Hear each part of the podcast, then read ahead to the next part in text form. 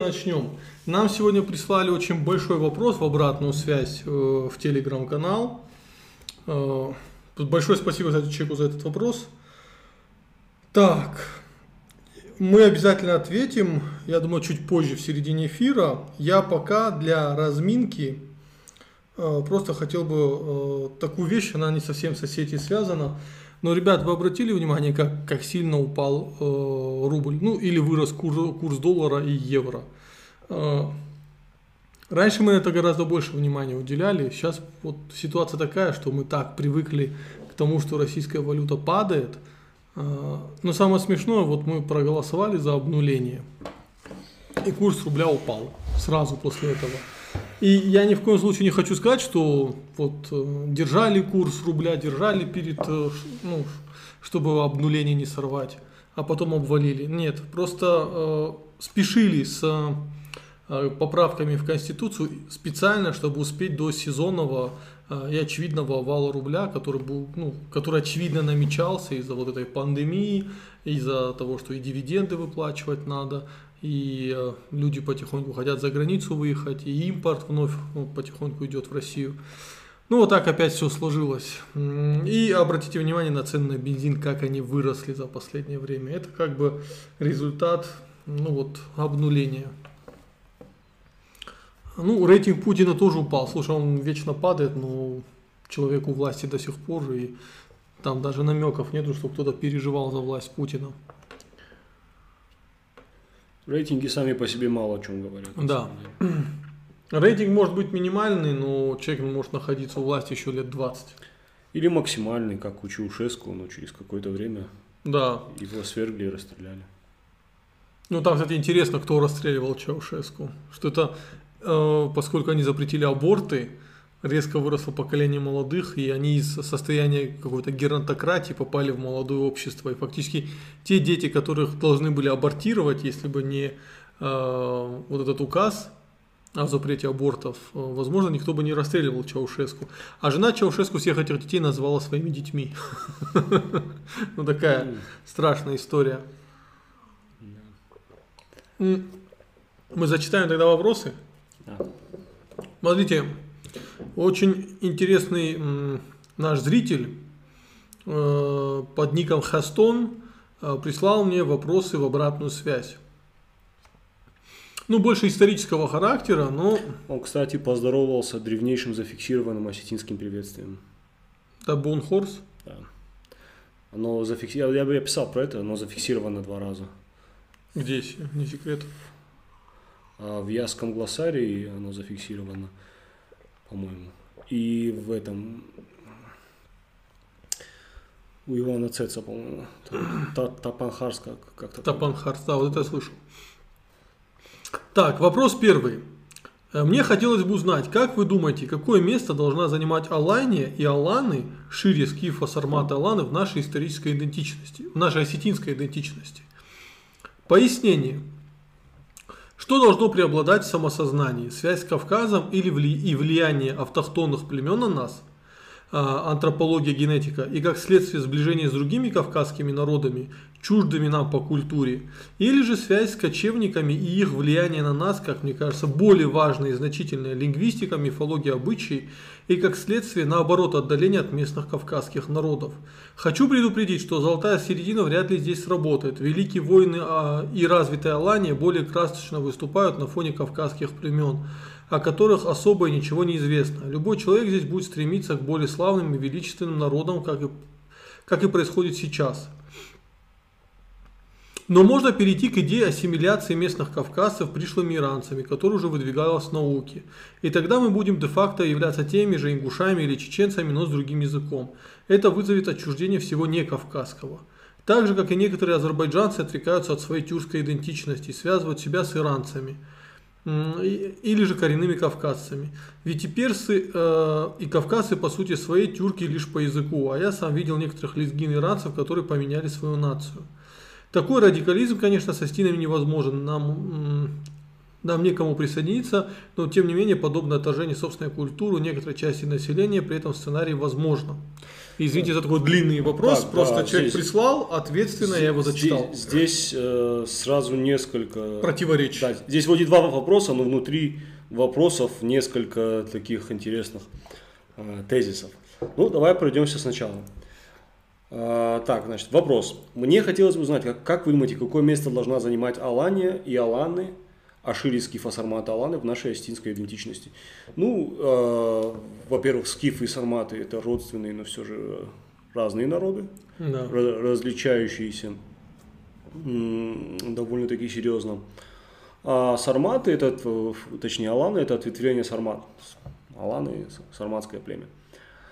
А какую роль они должны играть в нашей астинской идентичности? Ну, не совсем понимаю, в чем разница между аланской идентичностью и осетинской, если э, осетины и аланы – это всего лишь два разных названия одного и того же явления. Э, Просто слово осетины – это грузинское название. Собственно, вот этот э, суффикс «ети» э, Как и в Ингушетии. Как- Ингушетия, земля как- Ингушетии. как, да. как, как ингушетии, э, Сванетии. сванетии, э, тушетии, или как э, называют э, грузины России, русети. Это все грузинский суффикс, э, обозначающий некую территорию, некую землю. Ну, соответственно, ос, ас, это тут все понятно. Ну, А, То есть здесь никакого противоречия нету, то есть это просто противоречие в голове. А, Точно так же, как осетины называли, а, то есть в осетинском языке не- нету никакой разницы между там, кабардинцами и косогами, а, в осетинском языке это все кашек. Точно так же и в грузинском языке нету никакой разницы между аланами и осетинами.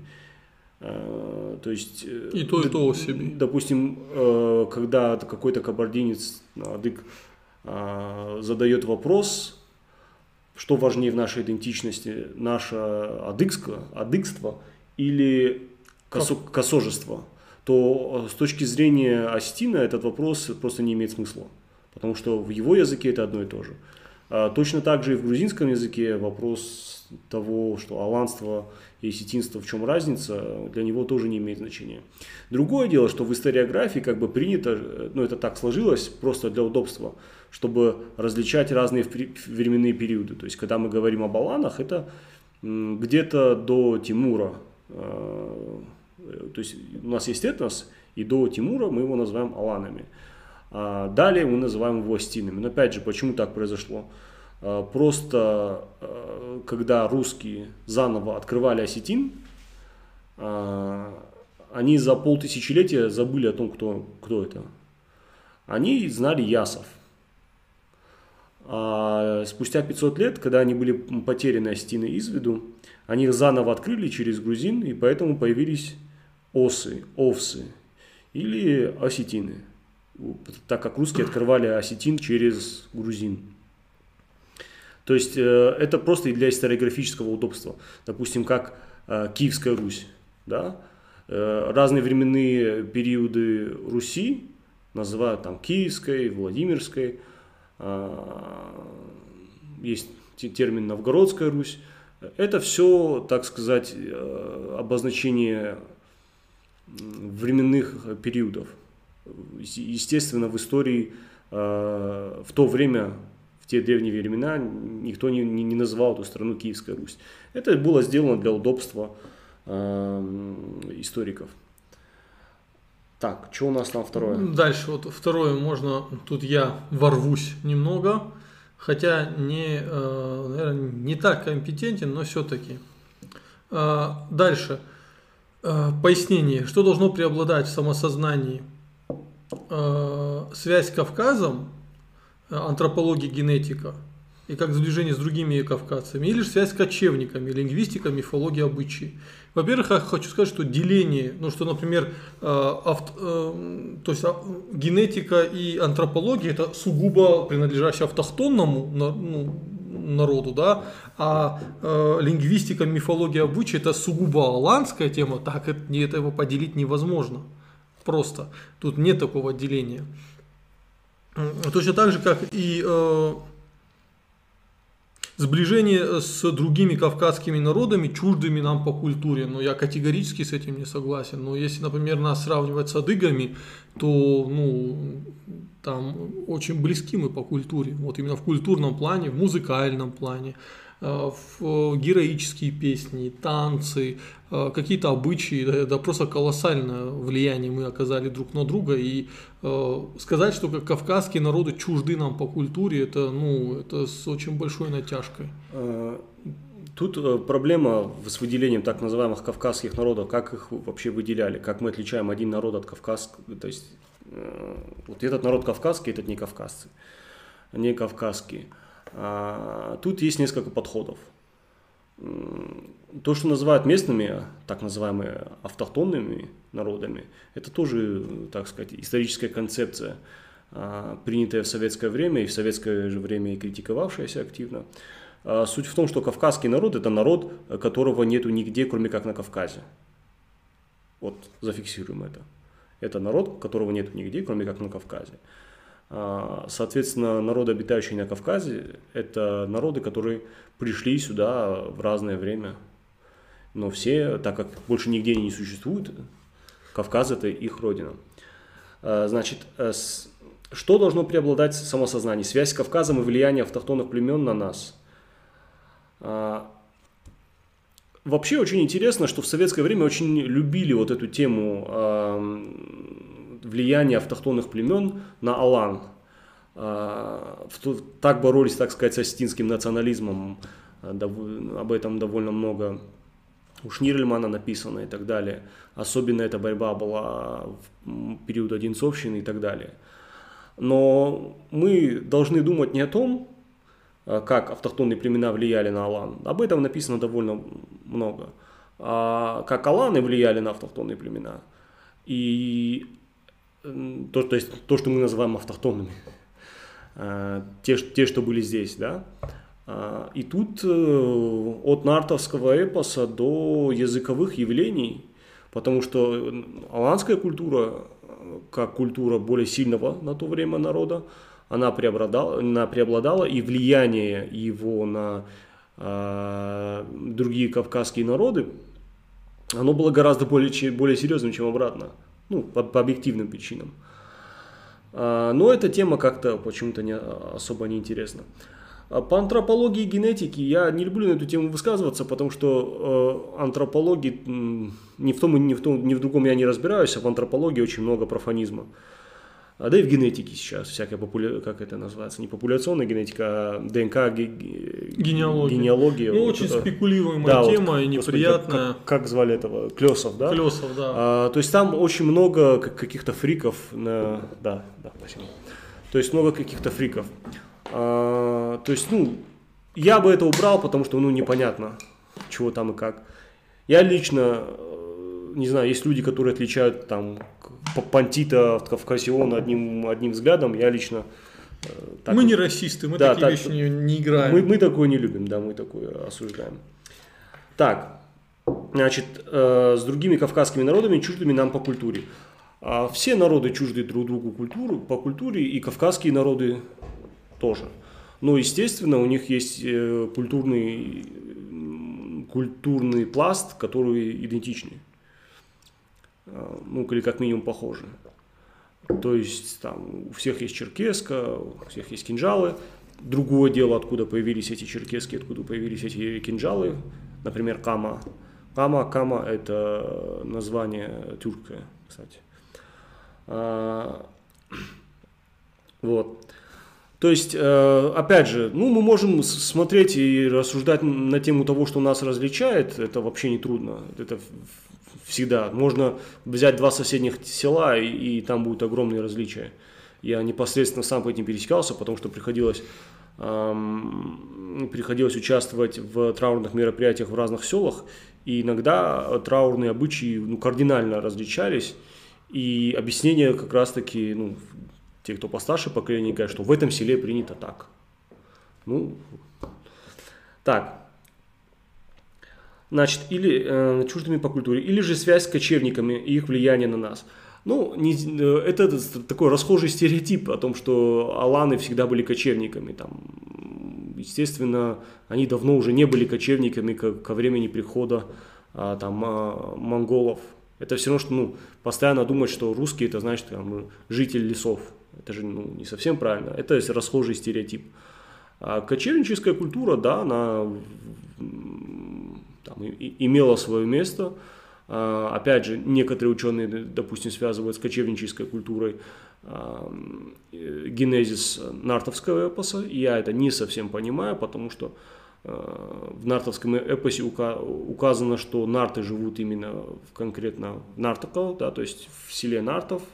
Это, это конкретное место, откуда они совершают походы. Там, и само оно поделено на три квартала.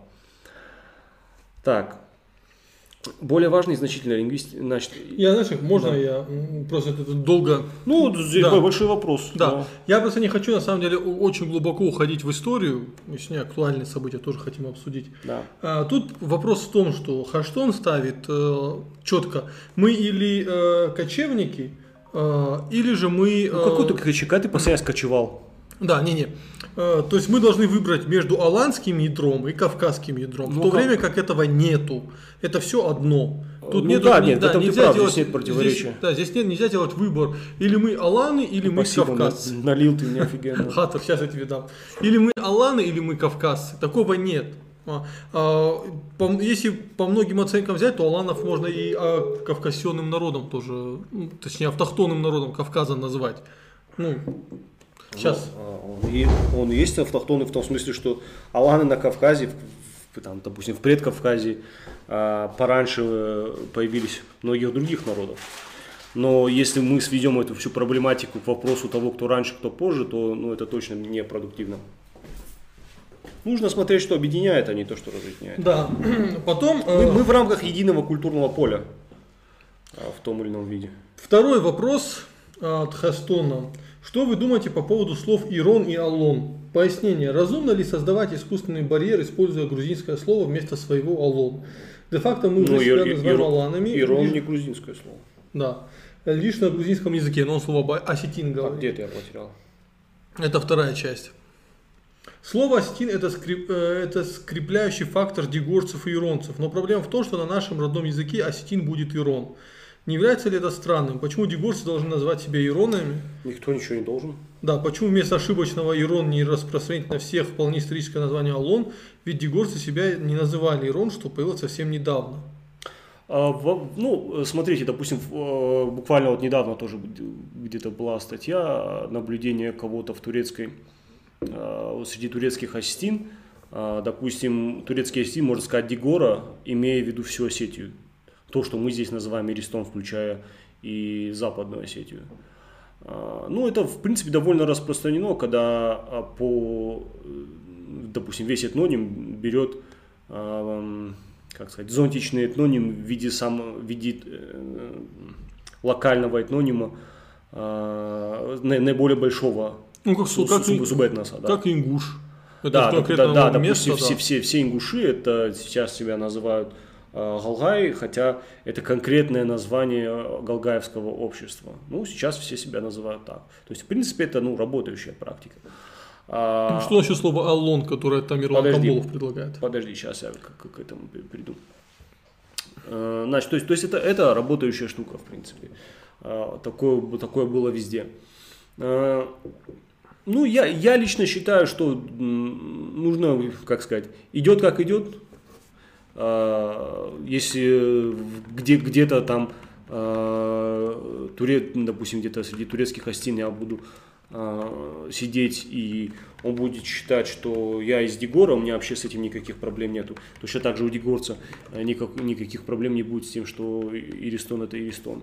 Но так как а, иронцев ну, просто объективно выше э, по численности, то есть их больше, чем дегорцев, а, поэтому как зонтичный термин вполне себе возможно. А, другое дело, что никому не надо навязывать это все. А, ну, самое главное в вопросе, так сказать, внутри диалектных вот этих а, различий, это то, чтобы были обеспечены языковые права всех носителей астинского языка, там, вне зависимости от э, той речи, которая у них есть, да? Я... Вплоть до волоконцев, которых мы много говорили, что почти исчезли они.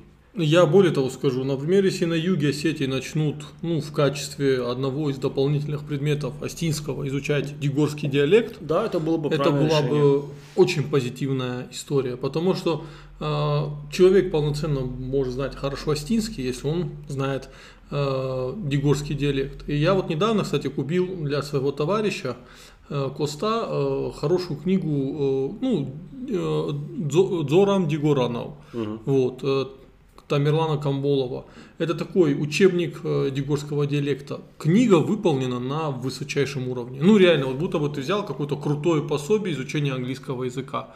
Я своему товарищу Коста подарил, он, он даже не знал, что такая книга есть, он был в восторге. И как бы идея была в том, что сыну эту книгу дать. Он, не-не-не, я пока сам с нее приколюсь. То есть, э, тем более для этого есть база. Да, Тамерлану Камболову большое спасибо, реально заценил книгу, это очень круто. Так, на этом э, историческую Подожди, часть... Или про, про слово «алон». Про слово «алон», давай. А, ну, а алон, опять же, он уже де-факто используется. В принципе, я ничего против не имею, если, это, э, если эта практика будет распространенная, будет распространяться. Я ничего против не имею, чтобы алон именно стал тем самым э, зон, зон, зонтичным термином. Но пока это ну, не, не, так, не, не, так активно. В принципе, ирон, алон это все э, вполне себе нормальные слова, допустим, э, слово Ирон тот же Абаев считал местным по происхождению, кстати, как и слово Дигорон. Э, но, допустим, Чонг, по-моему, этнический китаец, но то ли из Канады, то ли из Америки, он критиковал эту позицию Абаева и приводил свои аргументы, что оно как раз таки идет из Э, североиранского мира, насколько я помню. То есть, в принципе, все позитивно. Ну, не, не нужно, как сказать, э, плодить сущности и много думать о том, что, о, о том, что не так актуально, как кажется. Это все советские, так сказать, концепции, нужно критически на них смотреть и заниматься формированием своего собственного этноса э, в соответствии, ну, как сказать, у нас есть определенные условия, да, в которых мы живем. Нужно просто эти условия оценить и, исходя из них, э, заниматься нациостроительством. Не знаю, по-моему, как-то мутно выразился, но... А. Так, что-то я смотрю, у нас тут... Так, давайте на этом исторические вопросы отодвинем. Я не хочу сейчас стрим только история, а то, ну, а то будем только про пыль в черкесах вспоминать. Надо про будущее говорить тоже. Черкесок, да. Теперь по вашим вопросам, кстати, Хастону большое спасибо за такой ну, подробный. Ну, я вопрос. надеюсь, я ответил. Я... Да. Так. Э, так, давайте я постараюсь как-то, чтобы не прыгать с вопроса на вопросы. Э, что, скажите, что думаете о Хабаровске? Какие ваши прогнозы? Вот честно, Илья, а, ни политолог, ни эксперт, понятия не имею, что будет в Хабаровске. А, ну, приятно видеть, что люди отстаивают свою позицию. Даже в условиях, когда у них не было выбора, они сделали этот выбор. И ну, Фургал, вместо того, чтобы играть спойлеры и сливать власть, ну, реально стал играть в кандидата от народа, причем довольно успешно. Даже а, без, без своего участия, да? Да, даже без своего участия. Вот я... А, единственное, а, да, Единственное, что я хочу, когда он вот для меня, что значит события в Хабаровске, когда у нас говорят, а зачем нам выборы, они все равно будут фарсом. Так вот такие выборы, которые происходят сейчас в России, это абсолютный фарс, но даже это лучше, чем просто тебе назначают какого-то Дегтярева, да, там человека, прошедшего через бани и прочие моменты, э, скажем, э, институт российской, российской политики. Понимаете, лучше уж хотя бы так. Вот. А, я здесь скажу, что скорее всего, то есть исходя уже из того, что было, исходя из тех протестов, митингов, которые уже были в России, скорее всего сейчас народу дадут выпустить пар, они там помитингуют, помитингуют, ну всем надо возвращаться к своим делам, рано или поздно митинговая активность спадет, будут выцеплять наиболее буйных, наиболее активных, давать им сроки, и на этом все закончится. Ну, я, я, я рассчитывал на что-нибудь более позитивное. Мне все-таки хочется верить. Ну, я так думаю. Да. да. А, прокомментируйте запрет на автопробег в поддержку Георгия Гуева. Ирон Лаг. Ирон Лаг это, ну как сказать, лицемерие и двойные стандарты. А, что я могу об этом сказать? Ну, у меня слов нет. Я же участвовал в этом, я же был там. Я же видел, как а, как я понимаю, даже МВД просил администрацию города, администрацию дать ну, разрешение на автопробег, потому что там не будет много людей, они не будут соприкасаться, масса, ну вот режим самоизоляции никак не нарушится. Ну вот э, никому не нужна тут лишняя митинговая активность, э, там, ну, коней за Конституцию, конный про, этот проход за Конституцию, это одна история. А защищать э, право на свободу нашего Э, брата астинского парня Георгия Гуева, это другая история, это нахрен не надо. Ну вот, вот так. Это лицемерие, это абсолютно мерзко, противно. И, ну я думаю, надеюсь, когда-нибудь э, мы будем этот кейс проходить в истории как один из примеров лицемерия и безалаберности, и беспринципности э, ну, властей в нашей сети. Тут ко мне вопрос. Ага. World 13 задает вопрос. Не в обиду Сидамону, но внешне больше похож на пакистанца или индуса, нежели на Астина. А вы между собой абсолютно разные этносы с виду, по лицевой кости, по форме черепа. У Сидамона есть иная кровь. Ну, во-первых, все, у всех людей разный, разный череп. А, во-вторых... А, Этносы по черепу не определяются. Да, да, да. Это во-первых. Во-вторых, и пакистанцы, у индусов, у них тоже нет единого фенотипа. Кстати, это очень э, видно по фильмам фильмам индийским, да, болливудским. А, потомки там высших каст, они белее, потому что а, большее влияние завоевателей с севера, на юге всякие дравиды живут, которые потемнее, поменьше. То есть, ну, индусы, пакистанцы это тоже зонтичные, вполне себе, можно даже сказать, искусственные названия. У них нет единого фенотипа. А единый фенотип может быть только у каких-то совсем маленьких этносов, которые еще... Ну, Бушменов каких-нибудь. Как, которые были близки друг к другу. А у Астины, у Астины нет единого фенотипа, вы можете а, просто брать людей из разных сел, и они будут выглядеть по-разному. Допустим, ю, в принципе, иногда можно определить а, какого-нибудь южанина просто по виду. Ты еще не знаешь, что он южанин, но по виду ты определить его можешь. Хотя... Я просто не, не буду перечислять какие там признаки, но в, в принципе все, кто в теме, те поймут. Что касается непосредственно э, меня, то нет. Все мои предки, по крайней мере, насколько прослеживаются и со стороны матери, и со стороны отца, бабушки, дедушки, прадедушки и так далее, они были осетинами. Более того, были они осетинами из э, там, Тагаурского, Куртатинского ущелья, и вся фамилия из Алагирского ущелья. А, то есть конкретно из этих мест. А, что, Можно я добавлю? Вообще-то да. пакистанским террористом называли меня. Вот в одном телеграм-канале, прошу, пожалуйста, у меня термонополия на пакистанцев. Да, но как бы и да. Среди астин есть как смуглые, так и светлые, так и жижи, то есть всего достаточно.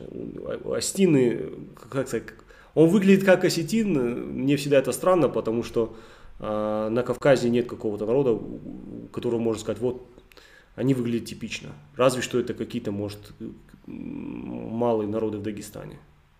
Так, э, вот тут Алана Че задает вопрос. Салам алейкум, алейкум салам, Алана. Поздравляю с Курам Байрамом. Э, мы тебя тоже поздравляем. Когда вы запустите флешмоб или что-то в этом роде в защиту Зильги, пусть проведут эту трассу в другом месте. Не хочется, чтобы уют села нарушали машины. Алана, там э, проблема с дорогой, которая идет через Зильги, она довольно существенная. Сначала ее проводили в одном месте и проехались через э, Зильгинское городище. Э, цитадель Зильгинского, городища пострадала, и часть из него была фактически уничтожена. А, нас долго убеждали, что там ничего страшного не произошло. На самом деле это трагедия, это практически уничтожение памятника федерального значения. А, мало кто так со своей историей безалаберно поступает. И в итоге дорогу решили прокинуть через э, село, как я понимаю, близко к селу. Э, сельчане возмущаются, они говорят, что дорога всегда шла через это Зильгинское городище, и уже как бы, ну, его раздербанили, и пофиг. Ну, я, по крайней мере, видео одного человека видел, как бы пофиг, пусть там будет дорога идти. А, такой подход невозможен, поскольку раньше дорога, которая шла через Зильгинское городище, она была узкая, а вот дорогу стали расширять, и именно поэтому задели цитадель. А, подход такой, что ну уже разрушили, разрушили, давайте пройдем дорогу. Надо, значит, искать третий путь. Или э, не допускать расширения дороги, хотя изначальный проект и не предполагал расширение дороги, и тогда было бы все окей. Я не знаю, что сказать. Тут, наверное, жители села должны выйти и высказать, что давайте какой-то, надо искать компромиссный вариант. Или же самый хороший вариант, провести полноценные археологические изыскания на Зильгинском городище. Скажем, исследовать от, от, ну, полноценно. Но на это нужны колоссальные деньги, которых в бюджете республики нет. И уже после этого проводить широкую дорогу. Но опять же, надо понимать, цитадель будет уничтожена. Ну, я не знаю. Надо искать третий компромиссный вариант. Поскольку я, жители села тоже понимаю, никто не хочет широкую трассу, через которую будут идти там грузовики и прочее, через село. С другой стороны, для села это очень серьезный экономический стимул будет, когда такая дорога будет идти рядом с селом. Тут Может, тоже вопрос. Не, не нужен конкретно такой экономический Ну стимул. да, я не спорю. Но, наверное, жителям села надо выйти на какой-то протест или, э, ну... Было бы неплохо, если бы две ну, как бы одна сторона села, вторая села, и вот все их аргументы да. вот так внимательно глянуть. А, если какие-то журналисты этим займутся, это было бы очень хорошо. Я бы с интересом почитал аргументацию обеих сторон. Тут более того, такие проекты, они же должны все-таки учитывать и мнение и историков, и археологов, и непосредственно жителей. Да, через... Но, видимо, это всего не было сделано. А, была ну, вот, поспешно решили реализовать этот проект, необходимый проект о сети. Моздок и Владикавказ должны быть соединены прямой, максимально удобной широкой трассой. Это 100%. И то, что Битаров этот проект пролоббировал, он, безусловно, молодец. Но теперь надо его реализовать грамотно, а не так, чтобы это все через пень-колоду и, ну, там, и там из Ильинское городище уничтожили, и сельчанам насолили. То есть вот все надо, все должно быть сделано с умом. Алик, к Кузнецову поезжайте и стрим заберите. Тут, значит, э, насчет поездки к Кузнецову. А, мы к нему ездили когда? Зимой? Не, Может, уже не зима была, уже весна была. Ну, мы к нему ездили относительно недавно. А, человек, он не молодой.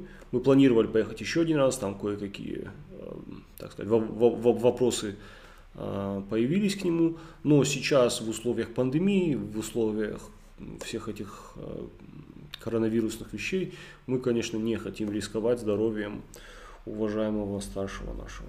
Да. Так, значит, шорты запрети. А, значит, шорты запретим, когда сауны закроем и наркоту искореним. Наркоту искоренить невозможно. Она в том или ином виде а, будет всегда, и чем больше вы ее запрещаете, тем более а, желанная она будет, в том смысле, что запретный плод платен. Э, запретный плод сладок, да? Да. Так, по-моему, это. А, значит, а сауну вам что, закрыл вам сколько, в чем вам не нравится? Не, видимо, еще работают, мы просто не знаем про них. Ну. А, другой вопрос. Понимаете, такой подход, что вот сначала этим займись, а потом этим займись. А каждый, я тебе скажу так. заниматься своим делом. Да. А, чем мы бедных наркоманов трогаем? У нас людей пока убивают. Давайте пока убийство остановим, а потом с наркоманией разбираться будем. А, так, так эта история не работает. Э, Все? Про, не, про запрет шортов, вот, кстати, там приписывают, что фундаменталисты хотят запретить шорты. Никто ничего никому не запрещает. Это просто дело твоей внутренней культуры. В рамках моей внутренней культуры, ну, это не совсем приемлемо. Но люди вольны что делать, что не хотят. Опять же, будет борьба в обществе двух разных точек зрения – Чья точка зрения победит, затем будет и будущее. И это касается таких смешных вопросов, как шорты, и таких нетривиальных вопросов, как, не знаю, там, может, латиница или кириллица, или вот таких моментов. Так, э, нам пишет э, археолог, он же Крейвид, пишет следующее. Разрушили городище частично. Это не значит, что можно разрушить все. Правильнее будет снести село и переселить в Моздок, чем сносить аланское городище, которому скоро 2000 лет. Так и скажи. Вот так и говорю. Не, са, не самая рациональная точка зрения, скорее троллинг от нашего товарища археолога. Не знаю, знаю, Вот. знаю его, может, Ну, излишне радикален он. Так, э, вопрос, почему наши националисты не имеют точного определения Ахдау? И не кажется ли, что Ахдау это современная конституция и ФЗ? Нам не кажется, потому что конституция и ФЗ их можно почитать, и они есть. А Ахдау это довольно... Ну, Хдау это не про национализм, Хдау это скорее про консерватизм. Да. А, почему не имеют точных определений? А кто имеет точное определение Ахдау? Ну, не знаю. Гдау это закон, а не этикет. Ну, во-первых, Гдау это не этикет, но и точно не закон. Закон, да. Закон, э, закон это то, что предписано. Это то, что и вот можно прийти и посмотреть. Вот это написано так, так, так, и вот то, точное, писанное, а, кодифицированное а, правило. Ахдау это обычай, традиция, Ну, есть же з- который сборник- включает в себя этикет, Слушай, а есть же этикет и мораль и так сборник далее. Ахдау? А? Есть же сборник Ахдау, ну, адатов астинских. А, ну, у- понимаешь, э, ты можешь их записать, Ну, не факт, что они отражают реальность. но это не закон, это не то, что обязательно. Да. То есть это не то, что... не, ти- просто к тому, что когда я читал вот этот сборник адатов, там довольно странные, ну, на мой нынешний взгляд, были очень странные вещи, например. Ну, я уверен, что да. Ну, обычаи изменяются. Да. Но если мы а, обычай, скажем, переводим в закон, то это становится законом. А, Иногда обычай сильнее закона. Е- Есть же вот в институциональной экономике это проблема о том, что некоторые правила, они бывают более живучими, живут там столетиями, чем, Чем законы, чем, чем зак- какие-то законы, которые меняются э, чуть ли не каждый. Ну, мы в России знаем, как это бывает. Ну, чуть- я чуть могу не даже такой шу- лет. шуточный пример. Ну, простите мне его, но воровские понятия в России оказались более живучие, чем Конституция. Да, да. Ну, вот чтобы... Но они тоже видоизменяются, и понятия, Да. и конституция. Так, ваш комментарий по поводу высказывания Илины Сугаровой о судебном деле Битарова против Мадины Сагеевой. Э, Высказывание Илины Сугаровой о судебном деле видел, что она что-то сказала, но внимательно не посмотрел. Что вообще думаю о судебном деле против э, Битарова, против Сагеевой? Один мой товарищ сказал так. Ребята, э, ну сегодня написал буквально в чат. Ну, обратите внимание, мы прям как Европа. У нас глава, ну, высший чиновник судится журналистами, а депутата, э, ну, судят по административке за оскорбление народа, ну, Заурбека Битарова, да, за то, что там он выкрикивал не очень приятные вещи. Но это же цивилизованно. И я на самом деле соглашусь, это абсолютно цивилизованно, это гораздо лучше, чем происходит в других регионах России. Это гораздо лучше, чем то, что произошло с Кашиным, когда его дубинками избили. Это цивилизованный подход. Имеет ли м, глава республики право подавать на кого-то в суд? Безусловно, имеет. И э, я не скажу, что я приветствую это, но это цивилизованный подход, он имеет право отстаивать свою честь и ну, у него есть право на защиту. А, считаю ли я, что российские суды объективны? Нет, абсолютно. Ну, мы прекрасно все это знаем. А, ну, посмотрим, что будет. А, В любом случае, я не совсем в этом вижу логику, потому что если бы я на месте Битарова хотел бы, скажем, создать авторитет какому-то жу- жу- журналисту, да, лишний раз подчеркнуть его оппозиционность, его там принципиальную борьбу с властью, я бы подавал на него в суд. Ну вот э, Мадина Сагеева, ее имя после того, как э, Битаров подал на нее в суд, оно стало известно еще там в два раза большему количеству человек. То есть, ну, Мадина так-то Ну, это довольно кей- кейс федеральный, не каждый день в России глава Да. региона судится с То есть, журналистом. с информационной точки зрения, на мой взгляд, это было сделано не, не очень умно. Но глава республики имеет право в суде и только в суде отстаивать свою честь, а не там ходить на разборки, стрелять кого-то. Поэтому, ну, на мой взгляд, цивилизованно, окей. А, так, а, тут пишут, на индуса вы не похожи, но бороды ваши. Это, конечно, дело вкуса, но сбрейте по-братски. Ну, это не ваше дело. Да, по-братски это не твое дело. Вот.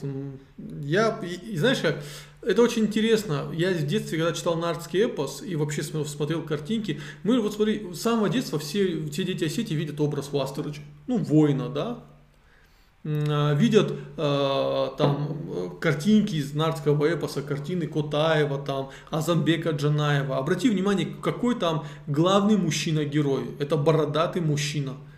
это запечатлело, ну, то есть это в детстве у меня запечатлелось в голове. Для меня мужчина это мужчина с растительностью на лице. И э, сейчас, когда нам говорят, что у Астин так не было, так, так не рисуйте эти картины. Пусть не будет Махамад Томаев с бородой, пусть не будет Бега Кочев с бородой. Надо всем нашим художникам руки отрубить, потому что они рисовали всех героев нардского эпоса и всех национальных героев с бородой. А этого же не было, значит они обманывали. Видимо, индусов рисовали. Не, вы, кстати, можете э, посмотреть по вот фотографиям если вы будете смотреть дореволюционные фотографии и еще где-то 20-е э, года, то с растительностью на лице будет все нормально. Ну вот где-то в 30-х э, появляется какой-то такой перелом, э, в одежде появляется такой полумилитари, френчи, галифе, и появляются, вот тогда вот ну, среди стариков появляется очень много людей, которые именно бреются полностью это вот произошло, я не знаю, был бы здесь какой-нибудь э, историк моды, э, он бы, наверное, сказал лучше, но вот по субъективным ощущениям, когда смотришь фотографии, вы сами можете это проверить, э, вот этот перелом произошел где-то в 30-х годах. Значит, значит насчет... АМС? Да. Алик, у АМС совесть есть, забор элитной новостройки планируют убирать. Срок на ликвидацию самим застройщиком уже прошел. А, я как знаю, что застройщик продолжал его устанавливать и в итоге установил. А, АМС выписали предписание, сейчас они будут судиться. Ну вот, как бы дальше все. А дальше, насколько АМС принципиально будет подходить к этому вопросу, это уже другая история. То есть я не знаю. Печально это, это очень печально. Вот. Так, вопросы э, определения ГДАУ мы не будем погружаться, потому что это немного, ну честно, ну, это, это такой вопрос. К Да, вот пусть Кучиев разбирает. А, кстати, Кучиев написал Агдау-то. Новый Агдау они написали, ты видел? Но они же публиковали у себя на сайте. В рамках нового Агдау бороду носить нельзя. Я... Мы же даже публиковали это, что ты? Ну, я не помню. Че, все, все помню, чем публиковали. Я купил две книжки, хотя не Кучиевскую книжку, Блин, Алик, Давай, ты ближе, вот в, в кармашке большом достань. Я сейчас вам похвастаюсь, что я за две новые книжки купил. Вообще надо какую-то рубрику сделать. Э, Алик сегодня говорит, надо говорит, замутить что-то типа читального клуба. Да, клуба читателей. Э, или как? Да. Вот, значит, я их еще не читал, я их только купил. Это вот Хадзимат Занайта, новая его книжка новый национально-государственный курс Алании. Вот, рекламируем. Чего-то очень интересное. Я пока так глазами пробежался, ну, я не во всем, я, я до этого читал национальную доктрину, все три издания у Хадзимата. Во, во многом не согласен, во многом согласен, это тоже глянем. И вот эту книжку, это библиографический указатель Марка Блиева. Это очень крутая штука. А, у меня когда-то был а, такой же Чебировский, куда он делся, не знаю, кому-то я его дал. То есть здесь указаны все работы а, Блиева. Тоже очень интересная штука. Это в Валом Белоне купил. Угу. Каждый может зайти и приобрести. То есть э, к чему я это показываю, допустим, вот эта национальная мысль, так сказать, она не заканчивается Э, появляются какие-то работы, люди спорят. Это живая среда, и очень хорошо, что она остается живой. Есть споры, в том числе и про Ахдау, а, об этносах, об этническом самосознании. Это все проблематика живая, и давайте как бы вместе поддерживать в ней жизнь.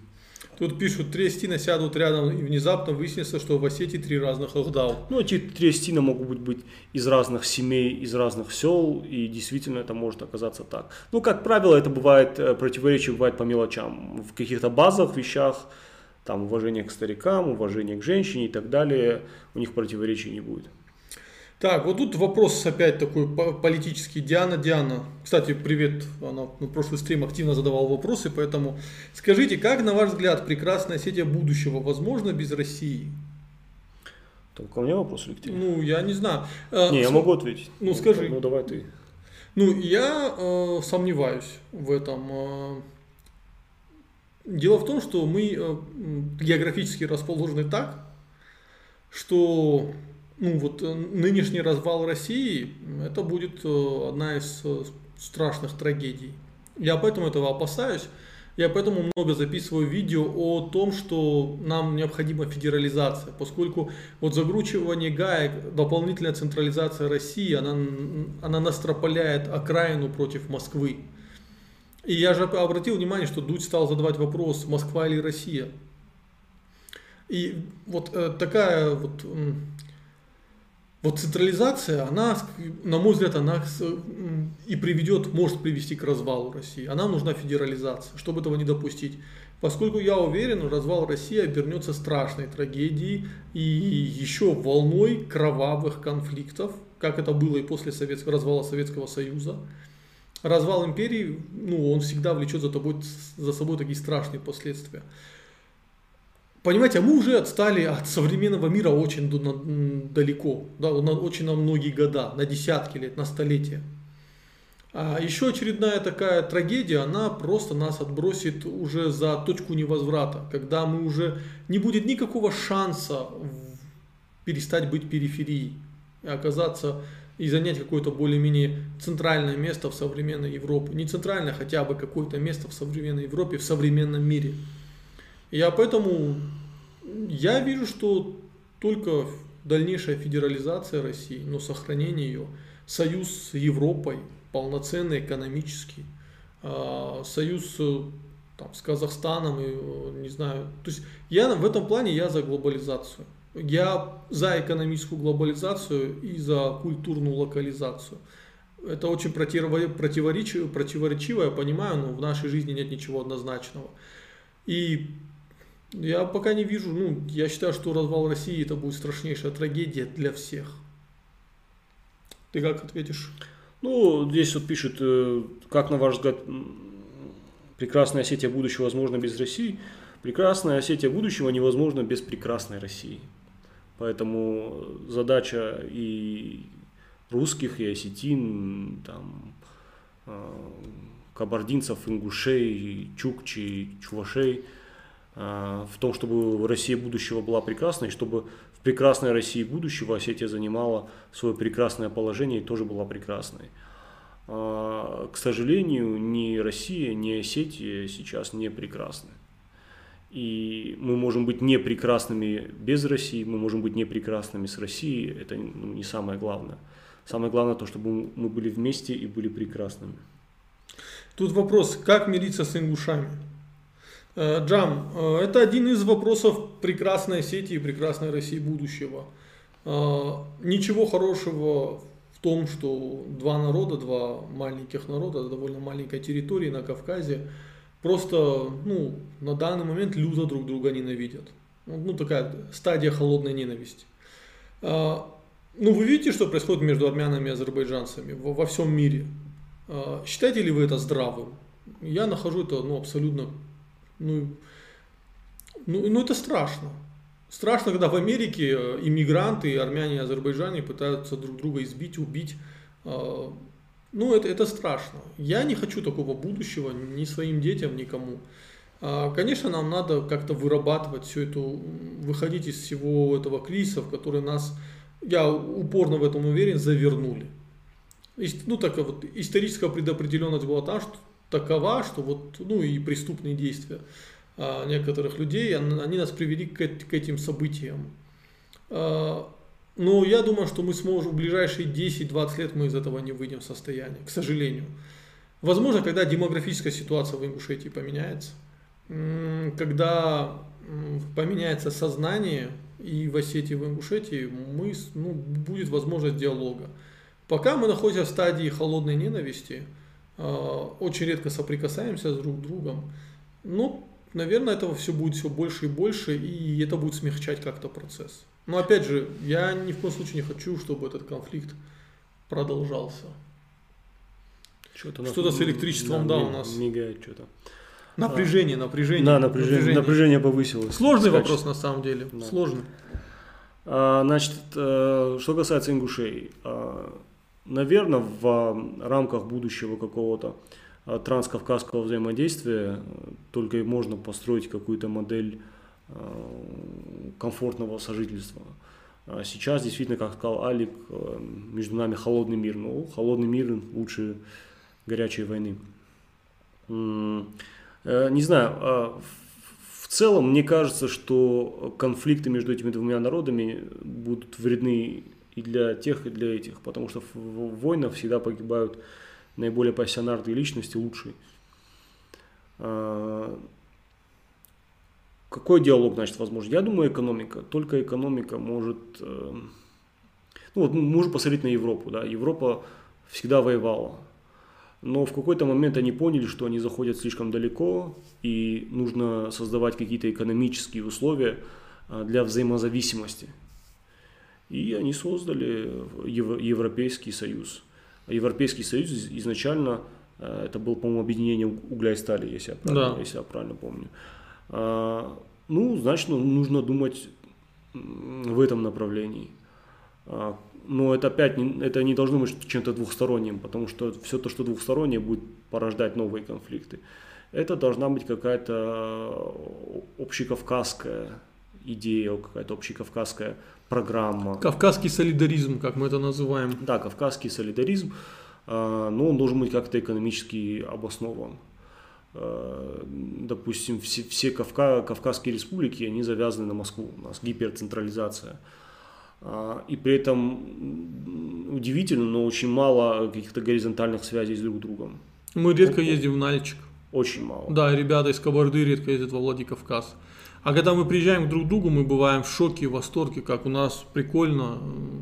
Вот ребята приезжают из Кабарды, и они бывают прямо, ну, блин, крутой город же, понимаешь? Я приезжаю в Нальчик, там тепло встречают, или в Черкесске, в Грозном я был. Это, это, это реально места, которые стоит посетить. А еще заехать в Болгарию верхнюю, да, там посмотреть старые комплексы. А, слушай, я на самом деле с большим удовольствием по Ингушетии бы покатался, да, и посмотрел и э, во Внушке вот этот башенный комплекс, да, это же, это же прекрасные места. Хочу поехать вот на этот каньон, как вот этот в Дагестане. Сейчас оттуда активно из Осетии ребята такие тур, туристические поездки делают. Я бы с большим удовольствием бы поехал бы тоже. Понимаете? Поэтому экономика и туризм. Все это будет... Допустим, ингушская минеральная вода здесь хорошо продается, как а, челуки. Я, кстати, мимо, проезжал, где его разливают. А, мой отец, допустим, любит, только его пьет. Ну, я, я считаю, что ну, что-то такое надо мутить. На, наши рынки, рынки наших республик не такие большие, поэтому для всего остального мира мы интереснее, я скажу грубо, как рынок, мы интереснее вместе, чем по раздельности. То есть общекавказский рынок интереснее, чем рынок каждой отдельной, а, каждой отдельной республики. Точно, как, точно так же, как и а, вот если брать глобально Советский Союз, да, почему необходимо все-таки какой-то, ну ладно, развалился Советский Союз, но должно было оставаться вот это СНГ там или как-то это экономическое объединение, потому что, как правило, ну, макроэкономисты говорят, э, даже были исследования о том, что э, полноценный э, такой локальный рынок возможен там, где есть население хотя бы от э, 300 миллионов человек. То есть Советский Союз это был хороший большой рынок. И сама по себе Россия не так интересна, как Советский Союз. А от этого все выигрывают. Европа поэтому пошла по вопросу объединения. Опять же, экономического объединения. Не надо терять суверенитет. Я поэтому за федерализацию. Да? И когда нам говорят, что тогда президент России не сможет договариваться, ну, не сможет влиять на регионы, не сможет сказать, делайте так. А так не должно быть. Мы э, почему-то потеряли, забыли о таком хорошем слове, как умение договариваться. Глава России это не должен быть чувак, который всех призывает замочить в сортире. Это должен быть человек, который умеет договариваться, находить компромиссы. Но, к сожалению, люди хотят такого э, вояку, который там э, порублю всех. Так не бывает. С таким подходом вы только войну следующую накличите для себя. Так. Э... Будет ли объединение Южной и Северной Осетии? Так, где, где, где? А, Солакский каньон, да, спасибо большое, Кристо. Да, шикарное место, у меня брат ездил туда, я тоже, ну, наверное, в ближайшее время поеду. Кстати, еще один момент такой. Э, анонсирую мероприятие. Сюда вы вот сейчас читали в телеграм-канале Осетии парень Махамад, ему помогал Азамат, кабардинец Бирмамитов, они сделали такое лингво приложение, ну, оно в виде сайта. Да? Вадим Цалати и Заурбек Токаев озвучивали для них там какие-то... Токати, да, озвучивали для них какие-то слова, фонемы, да, правильно же я говорю? Ну, Ну, фонемы, звуки, да. Звуки, да. А, И вот Мохаммад приезжает сюда, Азамат приезжает сюда. Мы будем записывать с ними презентацию этого проекта. Это реально очень круто. Самое интересное, что Мохаммад назвал этот проект а, Авзак по-астински. А, И они в первую очередь взялись развивать именно осетинскую часть своего вот этого проекта, где и даргинском, а, даргинскому языку, его диалектам посвящена большая часть, и адыгской части, там, и всем диалектам адыгского языка. Но начали, начали они с астинского. И вот, вот это невероятно круто, что кайтагец и э, адыг, э, адык-кабардинец вот, делают такой проект. И мы их будем встречать в ближайшие дни, будет презентация. э, я поведу их на кашт, надеюсь, кашт будет. Короче, на самом деле вот такие горизонтальные связи, они, они спасут Кавказ от большой крови, которая, возможно, замаячит когда-то в будущем. Насчет Южной Осетии. Будет ли объединение? Будет ли объединение Южной Осетии? Опять же скажу, а, смотрите, а, нам нужно экономическое и культурное объединение, объединение информационных фон- фонов. Но а, если мы хотим именно вот Понимаете, такой момент, если мы объединяемся, то объединяемся как? Мы теряем статус независимого государства, а это хороший рычаг. Хороший рычаг не только для Осетии, но и для России. Не, не секрет, что донецкие деньги попадают в Россию через Южную Осетию. Это хорошая возможность, понимаете, и от нее не стоит отказываться. Но при этом э, во в экономическом аспекте мы должны, конечно, объединяться. И в будущем это объединение будет все быстрее и быстрее происходить. Вот. А, да, я здесь скорее с, с ним согласен. А, у нас, для нас сейчас, для астинского общества, предоставлены все возможности а, объединения культурного, экономического а, и так далее, социального, без объединения формального. Я считаю, что это отличный люфт нам дает, отличные возможности. Мы здесь должны понять две вещи. В чем проблема с объединением? Если, если мы уберем э, все внешнеполитические проблемы, э, в чем здесь проблема? Объединение Германии, объединение ГДР и ФРГ, оно называется объединением. На самом деле произошло вхождение ГДР в состав ФРГ. То есть сейчас э, Германия называется Федеративной Республикой Германия. А, Ну, так произошло, понятно почему. Гораздо более сильная экономика, падение, а, падение коммунистического режима в Восточной Германии.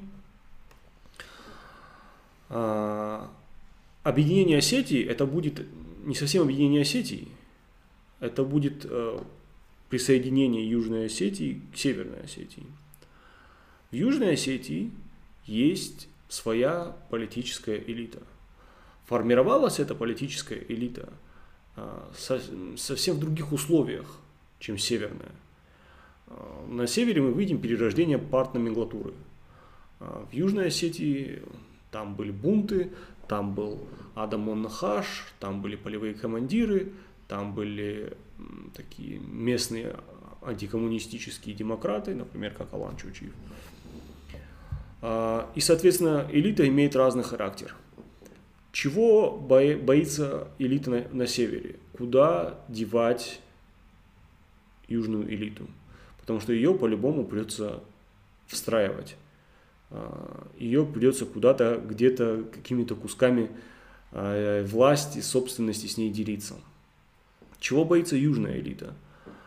Они могут сто, сто раз говорить о том, что они хотят объединения, но на самом деле любой южанский чиновник понимает то, что он чиновник в независимом государстве, и в случае объединения он станет ну, максимум чиновником какого-нибудь муниципального уровня.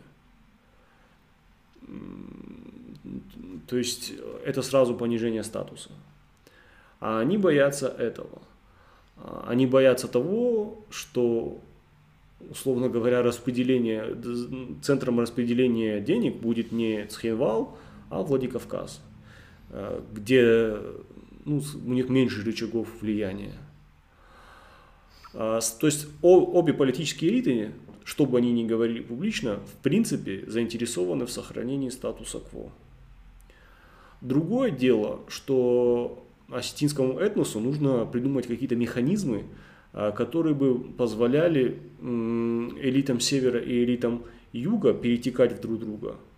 Скажем, а, по закону в Южной Осетии а, не может какое-то место занять человек. Цен заседлости, да. Не цен заседлости. Нет?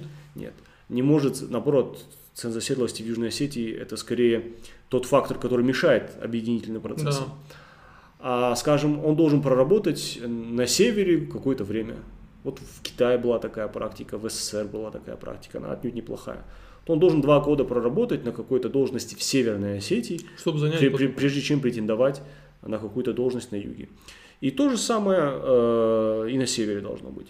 Это помимо того, что подстегнет э, интеграции элит, ну, плюс э, это и подстегнет и интеграцию э, национальную. Ну, там, естественно, кто-то поехал туда, там, влюбился, женился, он с севера перешел на юг, с юга перешел на север. Ну, как дедушка олимпийского чемпиона Рамонова, который переехал на юг, там остался.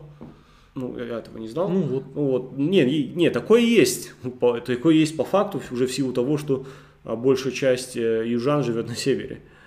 А, но в целом все равно эти интеграционные процессы, если бы проходили вот так, это было бы неплохо. Я сейчас во многом фантазирую, но в принципе все то, что я предлагаю, это не какая-то там очень сложная, э, не какая-то очень сложная идея, это в принципе все можно реализовать. А были попытки а, какой-то интеграции, были совместные, в 90-х такое было, а, были совместные заседания парламентов двух республик и так далее – есть чиновники, которые и в 90-х, и в нулевых успели поработать и там, и там. То есть, ну, на, на единичном уровне это есть. Но очень надо это институционализировать. А, вот, что-то я ушел, да. Так, э, вопрос такой. Э, хотелось бы знать ваше мнение, почему вы против института кровной мести? Ведь если бы этот институт у нас, э, институт у нас, если бы этот институт у нас бы не было много терактов априори. Скажу так, институт кровной мести это арха, архаичный институт, который очень странно будет смотреться в современном мире, где краеугольным камнем являются права человека. Ситуация другая, что а, институт кровной мести это априори плохо, но это лучше, чем монархия. Когда каждый может убить каждого и за это не ответить. Если э, государство не справляется э, и убийцы э, не садятся в тюрьму, а продолжают убивать людей, наслаждаться жизнью, закон не работает, не работает возмездие, а это один из главных принципов справедливости, да, возмездие и соразмерность наказания, то тогда мы вынуждены ну, возвращаться к институтам кровной мести, но мы должны понимать, что это очень плохо. То есть мы деградируем, значит мы не можем построить гражданское общество, значит мы не можем а, влиять на наши органы правопорядка, Значит, органы правопорядка это не органы правопорядка, а какие-то на самом деле криминальные структуры. Кривопорядка. Да, кривопорядка. А, вот в этом проблема. То есть институт кровной мести это плохо, но это лучше, чем анархия. Но это хуже, чем а, хорошая, некоррумпированная полиция, которая правда защищает права и интересы человека. Я настаиваю на этом. Есть люди, взгляды которых мне не нравятся. А, я могу злиться на них и топать ножками, но я ни в коем случае не должен иметь право посягнуть на их право, на право на свободу мысли и право на там, свободу высказывания. Все должно находиться в цивилизованном поле. Да, мы можем побить морды друг другу на улице, ну, с обоюдного согласия. Вот. Или если не с обоюдного согласия, то другой должен понести за это наказание. Опять же, соразмерное наказание. А, значит, по поводу кровной мести. Кровная месть – это был эффективный институт в условиях, когда нет государства. А, когда появляется государство, а, что такое государство? Это монополия на насилие. Мы можем говорить о том, что государство состоялось, когда только у него есть возможность совершать законное насилие. А, кровная месть – это был институт защиты, и иногда даже, кстати, действовавший гораздо более эффективно, чем современные российские законы. А, то есть это была вполне себе реальная история, когда там женщина э, ходила, могла пройти безопасно из одного села в другое, даже если она была из рода кровников. Если бы ее убили, это было бы ну, для, для, для убийц и для рода убийц это была бы большая потеря, так сказать. А коллективная ответственность в каком-то смысле это хорошо на определенных уровнях развития общества. А, но сейчас у нас есть полиция, у нас есть а, государство, у нас есть суд. Да, мы знаем, какой суд, мы знаем, какая полиция, мы знаем, какие там проблемы, но э, они у нас есть. И поэтому нужно использовать действующие институты и институции, чтобы решать вот эти проблемы.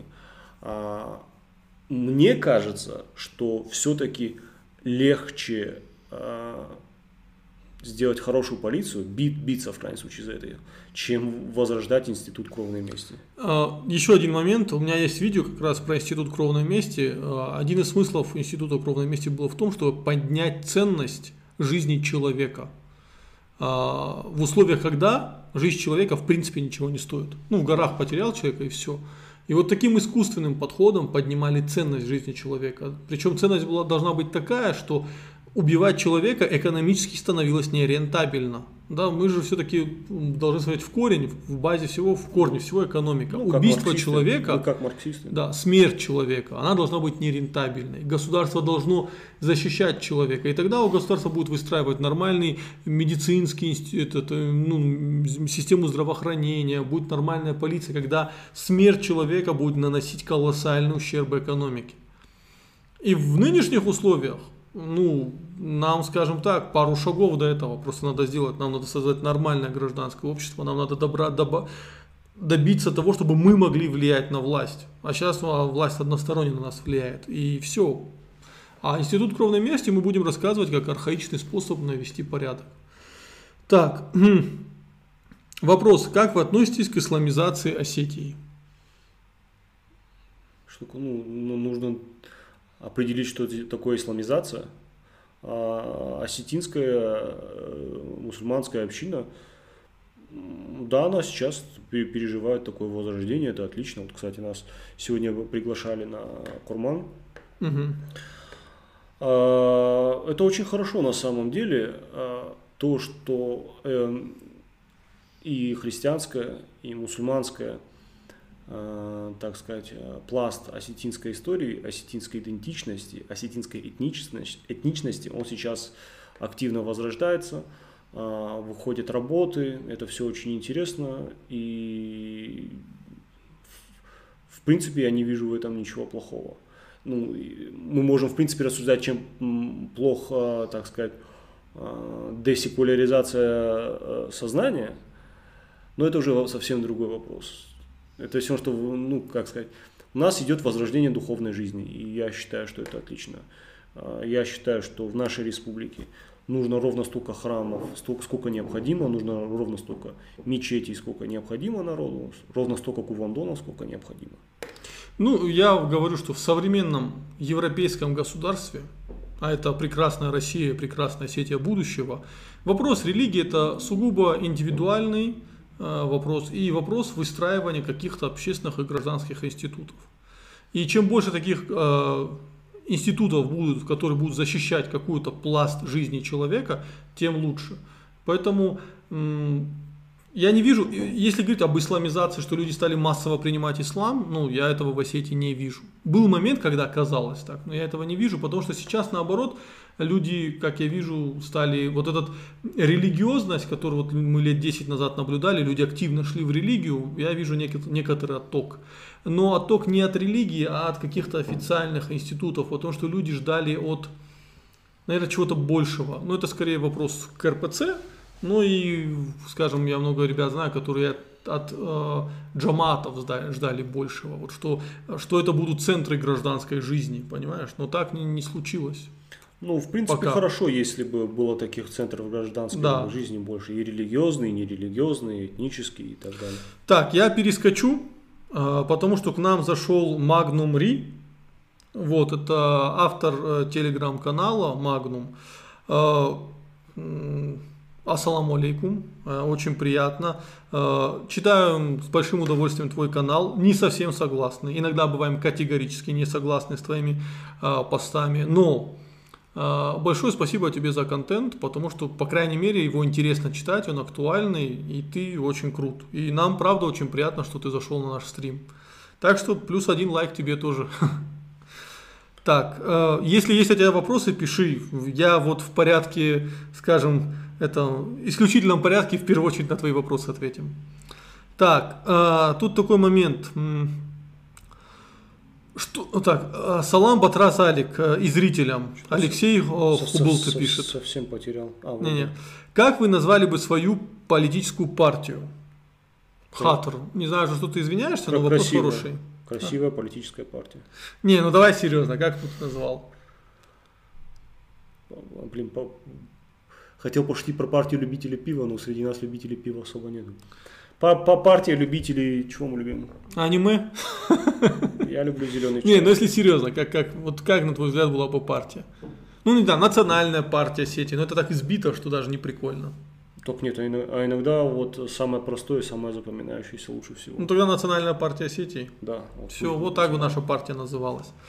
Так, что вы думаете по поводу экономических связей с турецкими стинами и, возможно, с ясами венграми? Я, мы не думаем. Мгм. Надо необходимо их развивать. Но в первую очередь надо развивать культурные связи.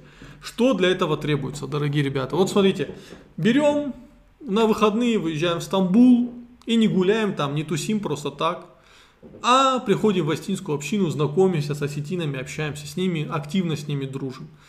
А Когда сюда приезжают турецкие остины, если они это люди из вашей фамилии, то встречаем их, водим по городу, общаем их, общаемся с ними. Вот ко мне приезжал мой брат э, э, Эмре Шимшек, Пухати Эмре.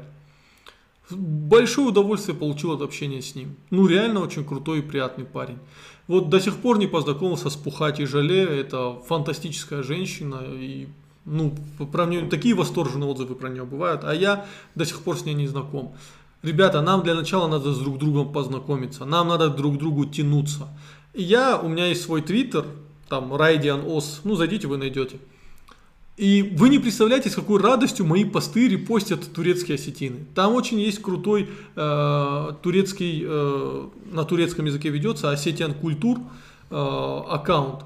Просто зайдите, списывайте с ними, знакомьтесь. И вот когда у нас будет вот этот формат общения, там и возникнут экономические связи, экономическая коммуникация.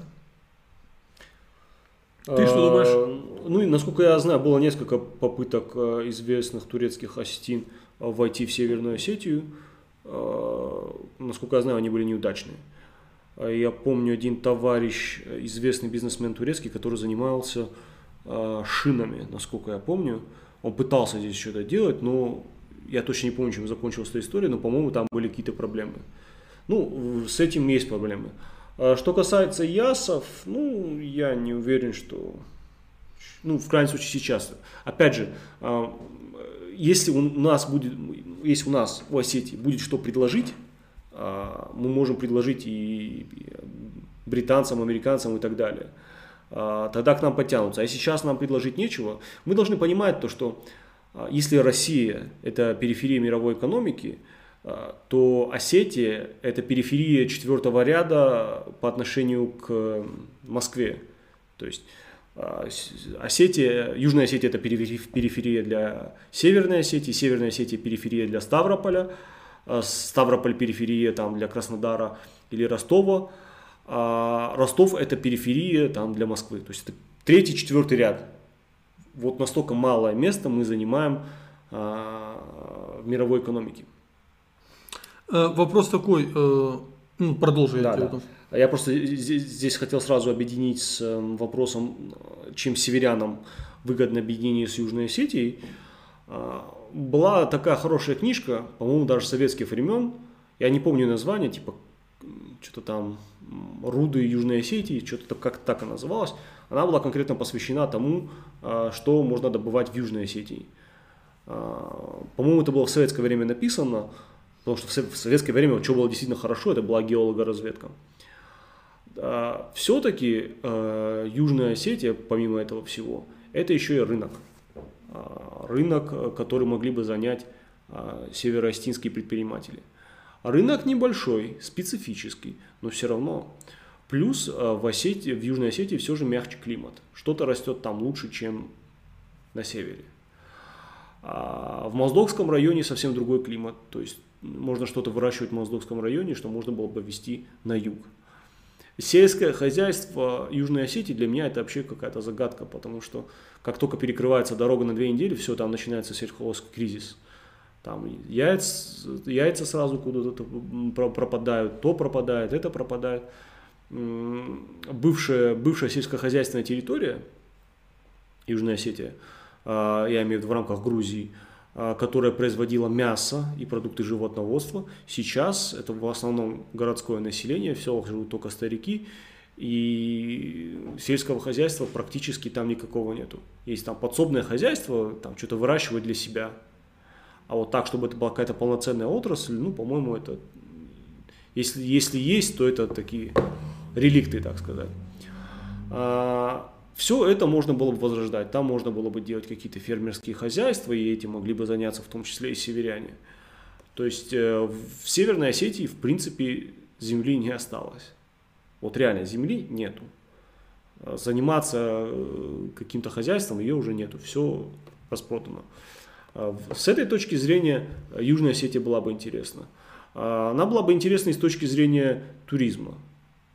Очень интересные места в Южной Осетии – а, очень отличаются от Северной Осетии. Мы, по моему ощущению, как-то даже э, в лесах больше хвой, ну это по моим субъективным ощущениям. Очень интересные места, очень красиво, гораздо более нетронутая э, земля. А, то есть, ну, довольно много всего на самом деле, что могло бы заинтересовать северянина в Южной Осетии.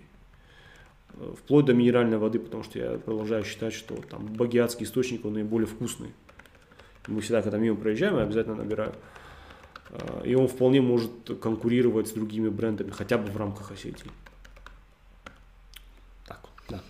Так, э, я продолжаю. Тут отмечу один момент. Э, Заур Фарнив пошутил, что про национал-социалистическую партию. Заур, мы это про... ты у нас левак, а мы, мы леваков не любим. Мы против социализма. Да.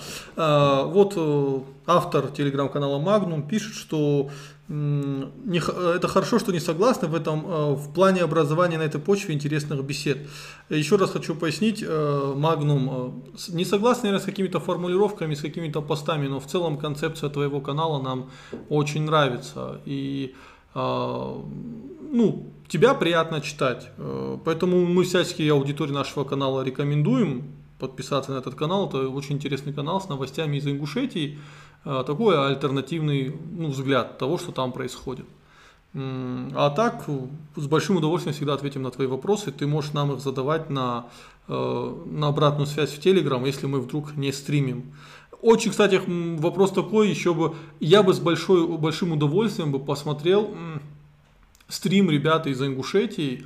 Тем более я знаю, что крутые ребята есть. Э, есть, я сейчас могу, Магомед, который запустил вот это такси Ташир в Ингушетии. Ну, реально крутой современный парень, делал крутой бизнес-проект. Вот я бы хотел таких ребят видеть, э, смотреть у них стримы, потому что мне на самом деле интересно, что там происходит.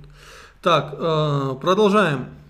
Тут был вопрос, что думаете насчет дегорского диалекта? Многие его называют диалектом, а что априори, априори неправильно. Алан, мы тут опираемся все-таки на профессора Тамерлана Камболова, который определяет э, дегорский именно как диалект. И он очень хорошо объясняет, почему дегорский это диалект, а не язык. Это вопрос политики. Если дегорцы отдельный народ, тогда дегорский был бы языком. Но поскольку осетины и дегорцы это один народ, то дегурский это диалект. А, вот и все. И а, я не думаю, что ты или я, или кто-то другой более компетентный в вопросе дегорского диалекта, чем а, уважаемый нами профессор Тамерлан Камболов. Опять же, мне категорически могут не нравиться какие-то высказывания о политике Тамерлана Камболова, о современной жизни и всего остального. Но в вопросах лингвистики этот человек, ну, один из лучших профессионалов, живущих ныне с нами. Его мнение в этом вопросе я уважаю. Кстати, он дегорец. Да. Так. Э... Гуриева на пост эм, министра экономики. р- Развитие Южной Осетии. Для него это было бы существенное понижение, Понижение, по- да. по- понижение в статусе. Так, э, на юге нет движения сейчас, люди уезжают и не живут там. Нет, Э, живут там тоже. живут. люди, живут там тоже. Есть люди, которые даже приезжают туда жить из, э, Москвы. север- из Северной Осетии, из Москвы. поэтому- Я даже знаю нескольких людей, которые собираются, вот, из которых этот коронавирус остановил там, они вот собирались там бизнес-проекты делать. Причем довольно близкие мне люди и довольно в большом количестве. Это позитивная динамика, например. Институт кровной мести, даже как, как-то по это самое. А, Институт кровной мести близок к анархии. Индивидуум общества отвечает индивидуум общества, отвечает- последняя фраза непонятная. Как раз таки наоборот, Институт кровной мести, а, он спасает общество от анархии. Э, Анархия – это ничем там неограниченное насилие. А, а кровная месть – это как раз таки то, что ограничивает насилие. Кровная месть – это институционализированная борьба с анархией, с борьбой всех против всех. Так, а тут вопрос про Яндарбиева, м, я не знаю. Да, мы просто не знаем. Кровная месть идеально ложится на либертарианскую идеологию. Нет, как раз таки наоборот, потому что э, в основе либертарианской идеологии концепт ненасилия. Так, Ну там еще и договорных отношений. да, да, да. Скажите, ли, были, были на стороне Ичкерии добровольцы из Осетии? Я думаю, были. То есть даже не на стороне Ичкерии, потому что когда мы говорим о чеченской войне, мы должны понимать, что был период Ичкерии, то есть период а, такой, скорее национальной, э, национальной Чечни, да, назовем это так, и период такой исламистский. А, не знаю, как насчет вот первого периода, может и были, но м, в период такого ис- исламистского, когда национально превратилось э, в исламистское, тогда там были там Ермак Тигаев, еще кто-то был. А, То есть, ну, я думаю, там было достаточно. Так, Так, что еще? мы тут обсуждаем как актуальнее правильно. Та-та-та-та. Давай уже вот на нижние вопросы, там просто размышления. Э, так, Вот, насчет книги. Какой на- книги? Вот, про Южную Осетию, я так понимаю. Это что книга была написана в 1974 году. Э, Спасибо, я же говорю, вот, я помню, что это в советское время было. И было бы неплохо, если бы нам скинули название, потому что у меня была эта книжка, э, у меня был файл этой, э, отсканированной этой книжки, но он у меня куда-то пропал. так, э, так, то есть вы против Заура? Я не понял, поясните. Какой бизнес посоветуете открыть в Осетии? Бро, тебе на этот вопрос никто не ответит. Ты должен сам приехать. Есть хорошая поговорка, знал бы прикуп, жил бы в Сочи. Да, если бы я знал, какой бизнес открыть в Осетии, я бы его открыл. Но я не знаю, я не эксперт. А Тебе надо приехать в Осетию, поговорить с людьми, посмотреть. Но реально в Осетии большой потенциал у сельского хозяйства. По крайней мере, вот на данный момент все упирается в то, что нет земель. Что просто небольшая группа латифундистов захватила земли, она с ними ничего не хочет делать, молодые ребята пытаются получить землю, их кидают. Но знаю несколько более-менее позитивных историй. Очень крутая, крутые ребята, в, это такой этот, э, Коммунта, по-моему, это такой э, отель, они открыли в Волокоме, судя по да, названию. да, да, да, в Волокоме, э, ну, ребята из Осетии, русские ребята, Коммунта Хостел, по-моему, если я не ошибаюсь. И просто я какие-то, к ним какой-то огромный поток туристов, они уже у местных сельчан покупают сыр, перепродают туристам, у них крутой там вот этот такой отель на живой природе, туда семьями из России приезжают, это русские ребята из Осетии открыли. Очень круто. То есть на самом деле здесь очень много реально офигенных проектов, которые ты смотришь и ты понимаешь, что за этим будущее. Надо приехать и посмотреть. Но я, например, вижу ви- будущее в том, что здесь бы, вот, например, Суслан Табуев, да, Аксель Роуз, еще ребята, вот есть такая крутое комьюнити ребят, программистов, они сидят здесь и делают э, какие-то задачи вплоть до Силиконовой долины. И они получают хороший доход. Я, естественно, вижу их на острие экономического развития Осетии. Это удаленная работа. Да, когда ты сидишь в Осетии, делаешь какой-то э, вот, проект, поскольку ну, жизнь в Москве, она несравним, несравнимо дороже и несравнимо хуже по качеству. В то время как можно в Осетии жить, экономить огромные деньги э, и при этом реализовать. Ну, понимаете, после коронавируса и всей этой тотальной самоизоляции все стало ясно, офисная работа уже не так нужна. То есть это мы, э, мы должны вот, это, вот эту всю историю, вот эту трагедию с коронавирусом и с огромным количеством смертей мы должны использовать как толчок для нового развития, для децентрализации мира и для децентрализации России. Это нам сама судьба подсказывает, что надо делать. А, значит, вот есть два вопроса. Значит, в Южной Осетии не только Багиата, там очень много минеральных вод почти в каждом горном селе. Ну, я не говорил, что там только Багиата, просто Багиата, она по дороге, когда ты с севера едешь на, на юг, она по дороге. И очень ну, легко остановиться и набрать. А, значит, вопрос. Импорт Осетии намного превышает экспорт. А, и это торговый дисбаланс и отток денег из республики. Что вы думаете о народном добровольном протекционизме в Осетии? А, а, а что мы экспортируем? У нас импорт практически всего. Разве что каких-то, наверное, отдельных продуктов, не знаю, наверное, кукуруза, вот что-то из этой серии. Водка. А, ну да. Кстати, вот тот же самый Хадзамат, вот автора вот этого. Я так понимаю, он по основному образованию что-то связанное с сельским хозяйством у него было, я точно не помню.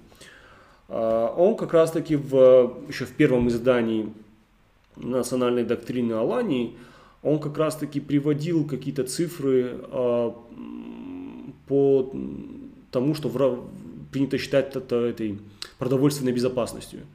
И он там приводил цифры, почему а, то есть этот порог продовольственной безопасности, почему Осетии он намного ниже. Где-то там он об этом писал. Я думаю, вот с ним неплохо было бы поконсультироваться по этому вопросу. А, ну да, в целом я согласен, но нам в Осетии же практически ничего не производится. Откуда, откуда у нас будет товар для того, чтобы их продавать? Я бы на другое обратил внимание. А, практически вся экономика России э, это там продажа углеводородов, там, металлов и так далее. И то, что мы называем экономикой России, допустим, экономикой Осетии в частности, э, это всего лишь перераспределение вот этой маржи, которую мы получаем с продажи этих ресурсов. А, вот к нам в Осетию приходят эти самые деньги, которые получили за счет продажи, э, за счет продажи э, углеводородов. Как мы их здесь перераспределяем? Ну, есть разные способы. Допустим, есть какой-то малый бизнес. А, тоже купи-продай в основном, потому что, опять же, в Осетии практически ничего не производится. Ну, даже купи-продай за последние несколько лет очень сильно упало. А, допустим, в республику вошли вот эти большие а, сети, да, торговые всякие магниты. Слушай, можно пример. Пришел Леруа Мерлен, да. и вы посмотрите, что с нашими строительными рынками произошло. Марио, другие строительные рынки. Там машин, вот там, посмотрите, там раньше остановка была забита машинами, сейчас там пусто. Там раньше постоянно были толпы людей, сейчас все идут Леруа Мерлен. То есть э, это просто удар по строительному бизнесу, конечно. Да, и вот те деньги, которые у вас есть за счет вот продажи вот этой маржи, они уходят там, они не, циркулируют внутри республики, не внутри вот этого а, малых бизнесов, они уходят напрямую туда, в эти огромные сети. А, была ли хорошая идея их за запускать здесь, в Осетии, не знаю. Мне кажется, нет, но я не экономист. А, мне в этом смысле трудно рассуждать. А, ну, просто мы видим по факту, что многие бизнесы, они просто разорились, малые бизнесы. Ну, для какого-то рядового, наверное, жителя ему легче сходить и удобнее и приятнее в крытый Леруа Марлен или в, в Магнит. Не, это реально удобнее, да. надо признать. А, и поэтому местные бизнесы, они не выдерживают конкуренции. А, другое дело, что малому бизнесу приходится конкурировать с такими а, гигантами, и насколько честная эта конкуренция. Ну вот не знаю, не знаю. Тут вопрос такой. Алик, будешь ли ты участвовать на выборах президента Южной Осетии? Участвуешь ли ты в выборной жизни Южной Осетии в прошлом? Буду участвовать, до этого не голосовал в этот раз буду голосовать. Ну, просто я тогда еще... Ну, короче, одни выборы я пропустил, а другие я был в Москве, и там такая была, не, ну, была ситуация не до этого. А так, конечно, буду обязательно голосовать. Тут Заур э, Фарниф, я хочу оппонировать ему. Он про туризм. Про шорты, да? Да, я не думаю, что туризм может оставить хоть минимально бюджетообразующей сферой в Осетии, я с тобой согласен. Ми... Абсолютно. Не, да, бюджетообразующей сферой она не станет минимально может стать, но не станет. Ну, А- ска- скажем так, все те усилия, которые у нас складываются в развитие туризма, они не, не стоят выхлопа и никогда не будут стоить. Да. Если турист будет в внутренний региональный продукт приносить э, 10%, это уже очень круто будет. Вот. Лучше все-таки что-то производить. Он пишет, это должно быть что-то имиджевым, чтобы сюда не боялись вкладывать деньги. Но это связано не только с Россией, а всей Россией. Как только Россия встанет на нормальные рыночные капиталистические рельсы, тогда люди не будут бояться сюда вкладывать деньги, потому что ну, при нормальном капитализме работают правила, работает судебная система. Здесь же тебя в любой момент могут кинуть. Это не капитализм. Это плутократия, там, может, другие. Вот пишут еще. Это Поэтому, поэтому нужно бороться с социалистами, да, да, да, да, национал-социалистами леваками всеми, и да. Поэтому я против всяких дресс-кодов и шорто- шорточного гдау. Приезжие должны чувствовать себя здесь комфортно, а не как в каком-то Сомали. То есть Заур сейчас реально сравнивает Господи, Осетию ну, как с раз таки, Сомали. э, как раз таки э, вот дресс-код это все вообще не имеет никакого отношения к тому, что вкладывают деньги или не вкладывают. Э, Люди прекрасно вкладывают и в- экономике арабских государств, и ничего. Сомали в этом смысле как раз не э, такой пример. Сомали это как раз их территория анархии. Вот они... В, Сома- в Сомали проводились э, коммунистические эксперименты, вот к чему они привели, мы это прекрасно видим. Потом... А вот соседняя Эфиопия, где тоже были а, коммунистические эксперименты, где был такой прекрасный диктатор Мингисту, а, вот и вы вы можете посмотреть, что сейчас э, Эфиопия, она растет, она довольно-таки серьезно растет. Более того, смотри, Заур, Осетия никогда не станет Египтом. Люди не будут ехать в Осетию за дешевым морским туризмом. У нас нет моря, это факт. А, Люди в Осетию будут ехать за историей, за кейсами. А, Люди в Норвегию едут не просто в смысле посмотреть, да, они едут за Норвегией. Это определенное культурное пространство. Я со многими туристами общался, когда они гуляли по Владикавказу, у них было легкое разочарование. Я, говорит, ехала сюда за особым кавказским колоритом, а такое ощущение, что это просто чуть более южный Пятигорск. Это прямая цитата. Она хотела увидеть памятники горцам, она хотела увидеть горцев, да, эта девушка. А Она, она увидела, мне Она памятник хоте- городовому она очень хоте- нравится. Она хотела увидеть горцев, а там типы в шортах. Да, да, да, да, да, да. Она, вот памятник городовому, ну я, говорит, такие памятники везде видела. Я хотела что-то аутентично увидеть. И когда ты ее уже ведешь вот в Феогдон, и вот там она видит эти башенные комплексы, она сразу, все, я должна здесь одеть косынку, а я должна, потому что она погружается в какой-то культурный контекст. И вот за это погружение люди должны готовы платить бабки. А туристы, которые приехали пожрать, набухаться, да, кайфануть максимально дешево, они нам не нужны. Мы не конкурентоспособны в, этой, в этом направлении, и слава богу. Заур, ты мыслишь в этом плане, знаешь, я уверен, что ты так не думаешь, ты умный человек, но ты, э, твои, твоя идеологическая призма, она вынуждает тебя почему-то вот выдавать такие формулировки. Если в Осетию люди будут ехать, они будут ехать за историей, за культурным контекстом, который у нас есть, и мы можем его дать. Сейчас в Грозный ездят гораздо больше, чем во Владикавказ люди. И они едут вот за Чечней, за э, покрытыми головами, за вот этим всем, понимаешь? И потом они приезжают в Москву, «А, я была в Чечне. Чеченцы хорошо продают свой культурный контекст, они в этом плане молодцы. Вот, ну, блин, Заур, это, э, с этим, э, э, это, знаешь, я уже устал это объяснять. Мы не будем дешевым курортом, куда едут набухаться и обожраться. Ну, не будем. Понимаешь, в Гуа будет поехать дешевле, господи. Ну, Заур про нефть говорит, ну почему про нефть, допустим, в, Иор- в Иордании особо нету нефти, и ничего, тоже нормально. Да, не, не самая серьезная, э, э, Слушай, Иордания это хороший пример. да, не, не Да. самая серьезная э, экономика в арабском мире, но они опять же, они растут, у них они нормально себя чувствуют. Там большая, большая часть страны это пустыня, даже не горы, а пустыня, где ну, вообще нет. Я был в Иордании, я тебе говорю, что, ну в смысле, вот как ты себе представляешь слово пустыня, да, вот это именно так и есть, это песок, там нет ничего. Но при этом они все равно, у них есть бизнес, э, у них есть какое-то производство, там вкладываются, там много иностранцев. Есть и бизнес-инфраструктура, и э, туристическая инфраструктура. Ну, Заур пишет, ну давай по чесноку, Алик. Владикавказ никогда не был остинским городом, он был русским, чисто исторически так сложилось. Чеченцы хорошо продают войну, это как Ну и, экстрим. И Грозный не был Не-не, чеченским подожди. Во-первых, Заур, почему, вот, вот, вот, вот, знаешь, мы вроде националисты, а делишь ты. Владикавказ это всегда был город и с культурным, русским, большим и культурным астинским контекстом. А еще у нас есть большая польская, греческая диаспора и все остальное. Владикавказ всегда был очень крутым многонациональным городом, да, который как покрывало накрыла астинская культура. И в этом и прекрасно Владикавказ. Я поэтому, например, вот есть армяне, а есть владикавказские армяне. И это вот, ну, блин, офигенно, я их вот, я их очень люблю, понимаешь? Они отличаются.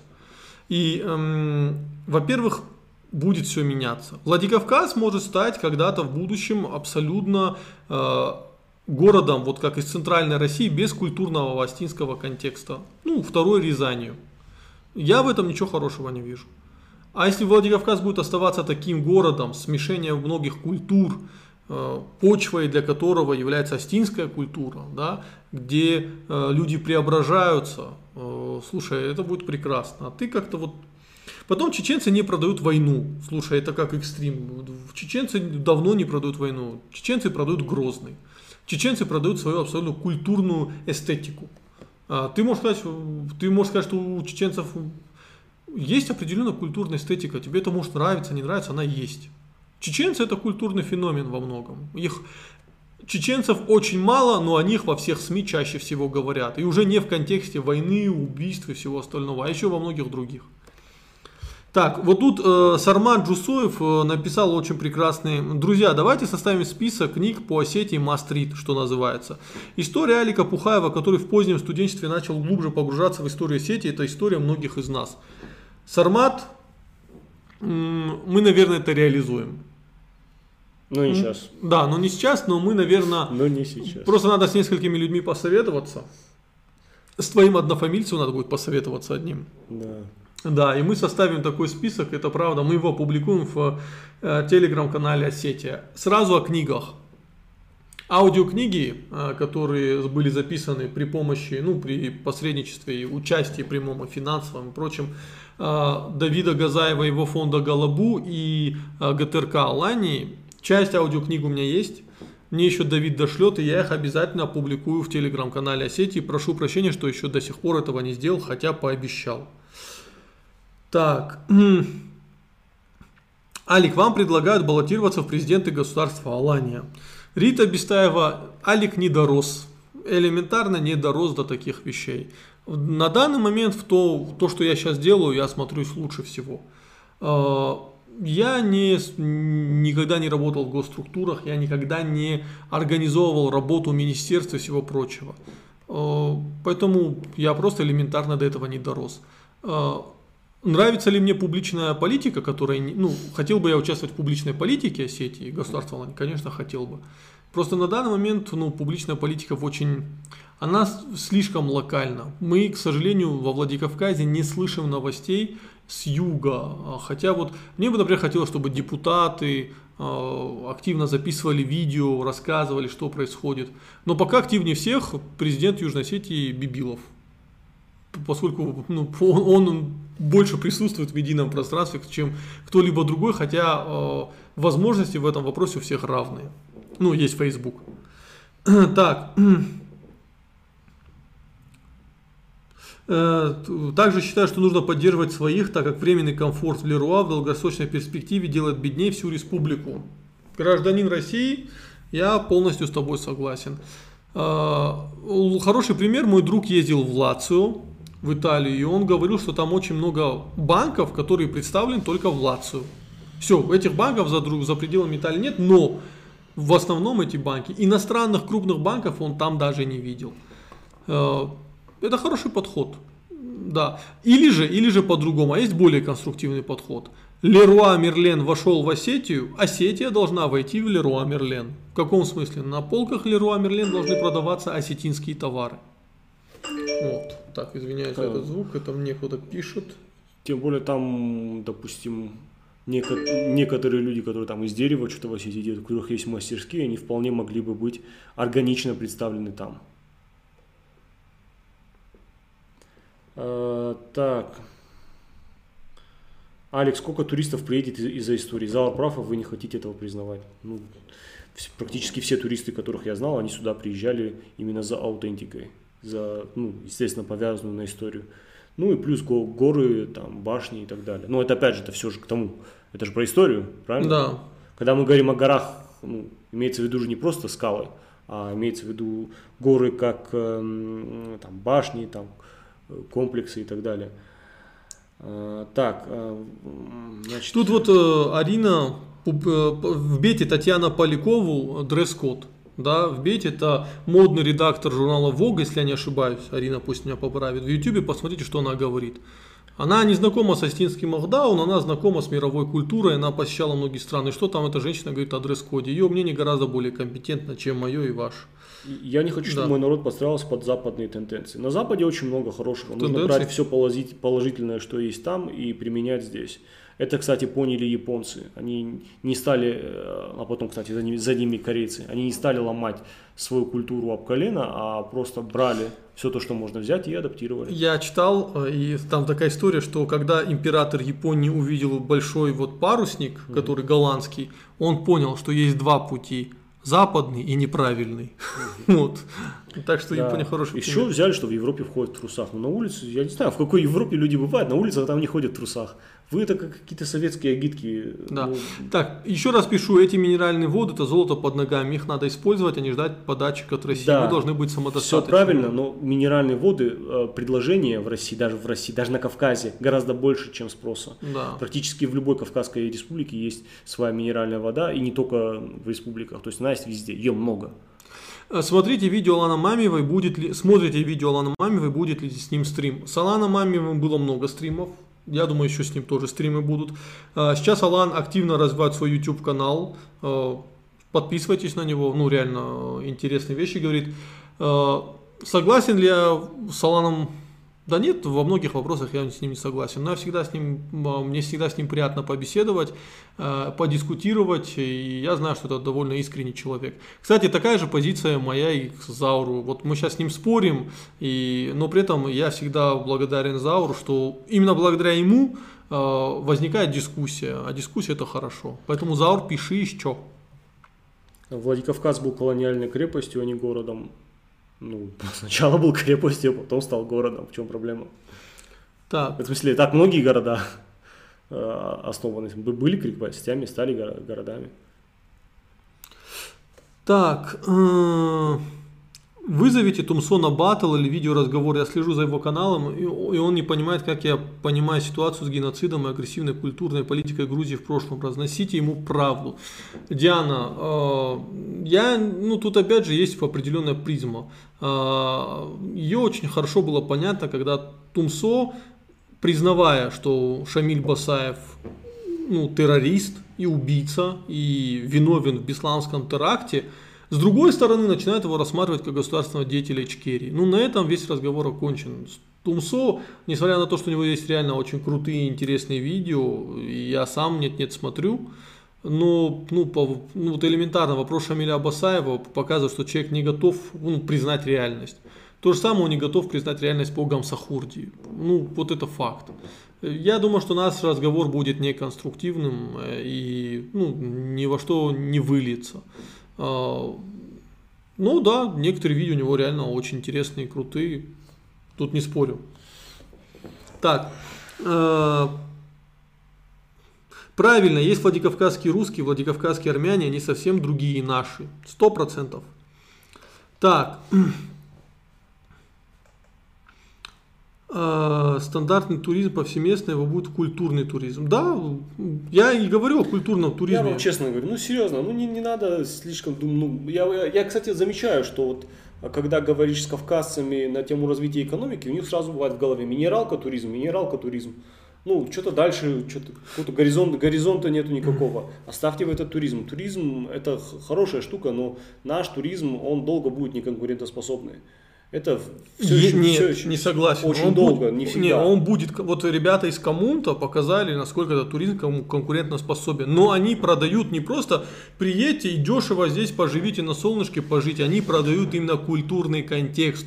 Только в этом мы можем быть успешны экономически. В других аспектах нет, все, расслабьтесь. на, на индивидуальном уровне. Да, мо- Да. у нас могут быть отдельные кейсы, где это конкурентоспособно. Но в целом, в целом, это не будет конкурентоспособно. В бли- В ближайшее время точно. Поэтому оставьте этот туризм, ну его в баню. Давайте думать о том, что, что мы здесь можно производить. О, о том, как это можно организовать там какие-то логистические хабы, да, скажем, в том же Моздоке. Давайте думать в этом например. Давайте думать о том, почему а, моздокские фермеры, им выгоднее и легче продавать свои помидоры в Пятигорске, чем в Владикавказе. Давайте об этом думать. Давайте думать про то, а, почему там, допустим, а, людям в Чикале а, очень часто вот, э, они больше экономически, допустим, завязаны на, на Нальчик, чем на Владикавказ. Расстояние примерно одно и то же, ну, в крайнем случае, соизмеримо, но вот они экономически завязаны туда. То есть, почему так происходит? Давайте думать на это, что, что можно произвести, что мы можем дать э, миру, в конце концов, кроме того, чтобы прийти и посмотреть на башни. Мы, э, было бы хорошо, да, действительно. Допустим, Владикавказская архитектура – это э, моя личная боль, потому что я каждый день вижу, э, как э, разрушаются дореволюционные дома, очень красивые, и на его месте из шлакоблоков строят всякую ерунду. И Владикавказ, он теряет свое национальное лицо. Это такая хорошая, красивая южная столица Вау. Посмотрите на эти высотки, которые портят весь вид. А вид это важная часть, э, важная часть Владикавказа. У нас думают, что городское пространство это про дома. Это и про дома тоже, но это и про горизонт, и про вид, и, и про парки. И, и про парки, это, это, это про все, это комплексная штука. А, можно, опять же, если мы говорим про горы, то можно посмотреть на эти горы, какие там ужасные дома строят, да, то есть иногда прям а, разрушают э, там историческую какую-то кладку или присоединяют, присобачивают к нему какой-то, опять же, из того же самого шлакоблока а, здание, да, э, железом покрывают там крыши, ну, то есть творят вот непотребство, за этим практически, по-моему, никто не следит. Это все ужасно, это все а, действительно вот такое, как сказать, а, разрушение вида, допустим, на, на горы, это уже делает Владикавказ гораздо менее конкурентоспособным а, в конкуренции а, мест, куда можно прийти на юге, на юге России, прийти посмотреть, что тут у вас интересного есть. Точно так же какие-то уродские дачи где-то в горах, они тоже, ну скажем так, э, человек уходит оттуда разочарованным. Все, что вы можете здесь продать, это свою аутентичность. Но первое, чего вы э, хотите отказаться, думая, что этим вы привлекаете сюда туристам, это от, от своей аутентичности. Вот у вас аутентично вот это. И вот это вы должны продавать. А то, чтобы человек э, чувствовал вот здесь себя точно так же комфортно, как он чувствует у себя дома, он у себя дома себя чувствует комфортно. Он сюда приходит не для того, чтобы себя чувствовать себя как у себя дома. Он хочет зачем-то другим поехать, зачем-то альтернативным его собственному дому, к тому, чему он привык каждый день. Поэтому они ездят там в Шри-Ланку, в Индию и так далее. Так, э, продолжаем. Да.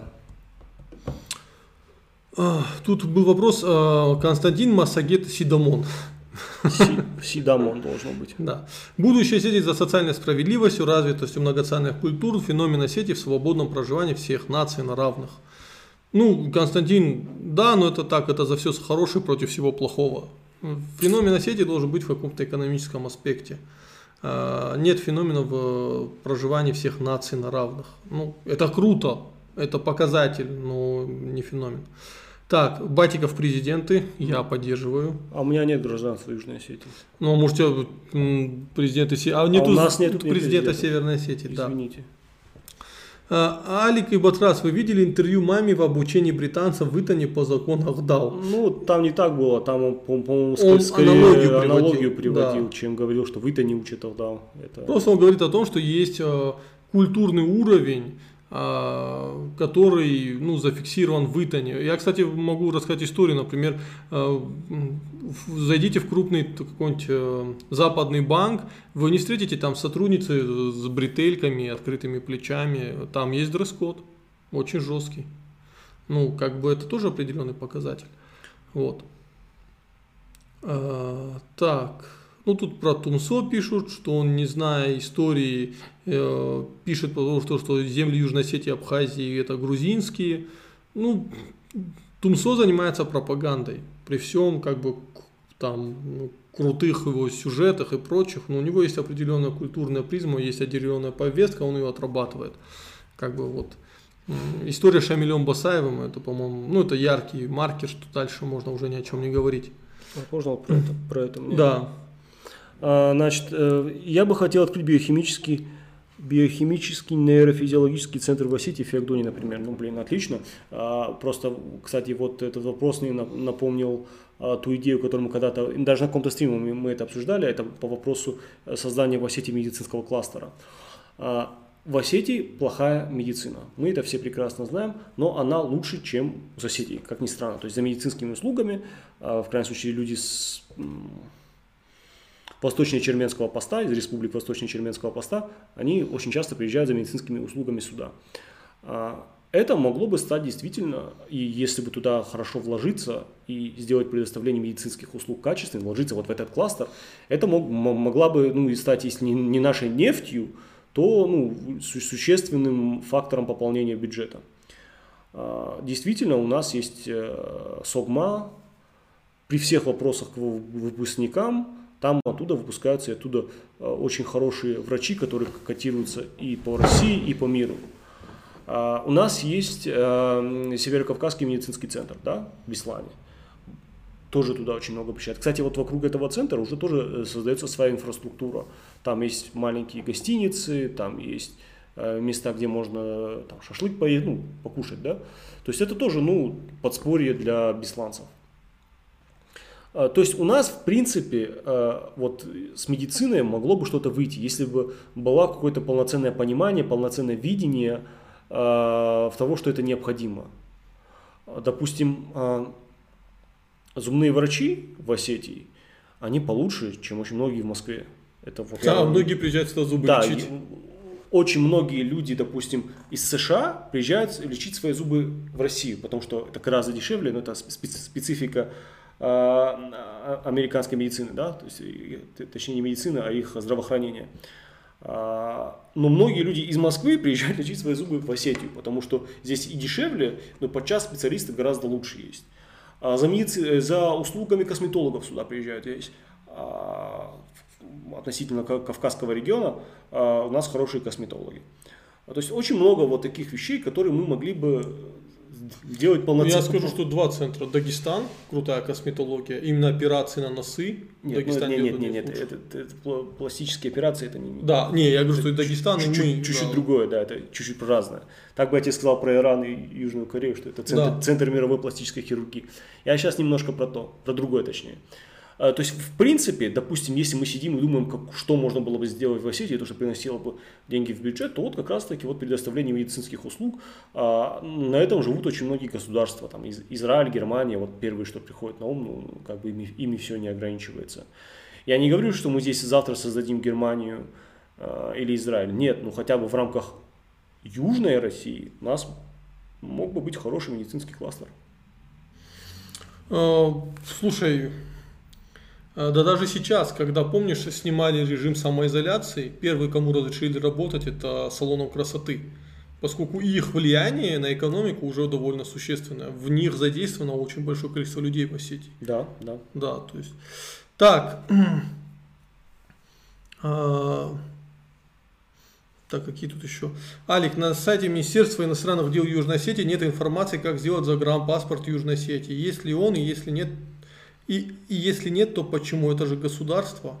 Нет, ну это во- вопрос чуть-чуть не по адресу. Да, некомпетентен на него отвечать, поэтому не могу ничего сказать. Я как понимаю, паспорт Южной Осетии, он действует как, ну там нету разделения на загранпаспорт и внутренний паспорт. То есть паспорт Южной Осетии это паспорт. То есть это, это там- в России деление на загранпаспорт и внутренний паспорт. Там, э, кстати, вы можете глянуть, я уверен, там есть контакты, вполне можете им написать, позвонить, и Да. они обязаны э, ответить на все ваши вопросы. Тем более вопрос себе вполне, вполне они могут ответить. Что произошло с IT-парком Алани? Он вроде так называется, если не ошибаюсь, нужно делать упор на IT. Ну, насколько я знаю, он сейчас действует, это тот, кто на Шмулевича, правильно? Да. Да, он, он сейчас действует больше как оф... Аренда сказать, офисов, Аренда да. офисов, да. Да, причем не самых дешевых офисов, скажем Да. так, да. Поэтому на этом IT-парк закончился. А,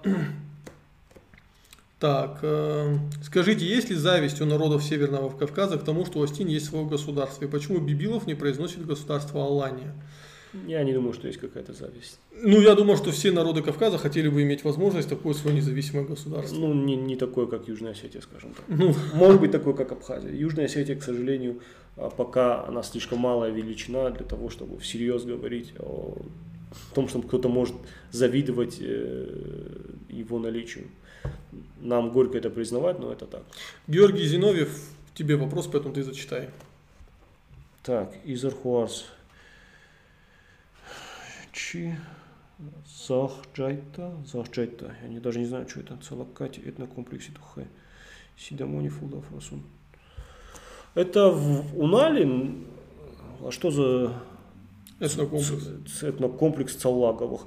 Что-то такое, по-моему, в, Уна- А, в Унале, нет, по-моему, это есть, да? этот, э, башня Цаговых. Ну, в Унале. Да, она в Она Унале. только в Унале может быть, Да. так как это их село. Я там не был. Я, я слышал про это много, но я там не был. Я даже подкаст записывал.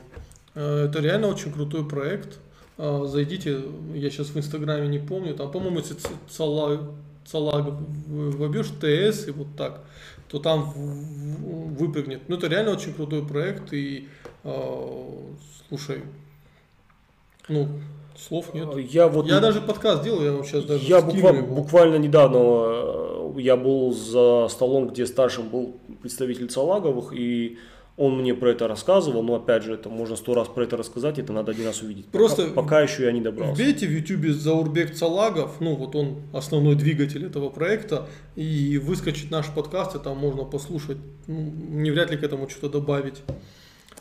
Так, А, а, Мами выдумал родство саксов и скифов, ираноязычных, которые не имеют ничего общего. Это выдумка многих. А, Алам просто перепутал саксов и саков. да. Так, э, в проекте латинцы кавказских народов от дагестанца используется вариант государственной астинской письменности прошлого века или же недавний обновленный. По-моему, государственной письменности. По-моему, у него даже есть несколько вариантов латиницы, там можно выбрать между несколькими Что-то латиницами. об- обновленное, Это тот, кто сделал некто Хугати. Не, по-моему, вряд ли. Нет. Это, это- это здесь это вряд ли. Так, э, я здесь в Мечниково в Питере учился, и когда на астинских книгах, например, биохимия Тимирбулата Березова. Ну, это прекрасно. Так, э, я живу в Астрахани, в основном родственники идут к нам. Пока Сагма не возьмется за своих студентов, ничего не получится. Ну, вот Согма надо уделить особое внимание этому э, учреждению.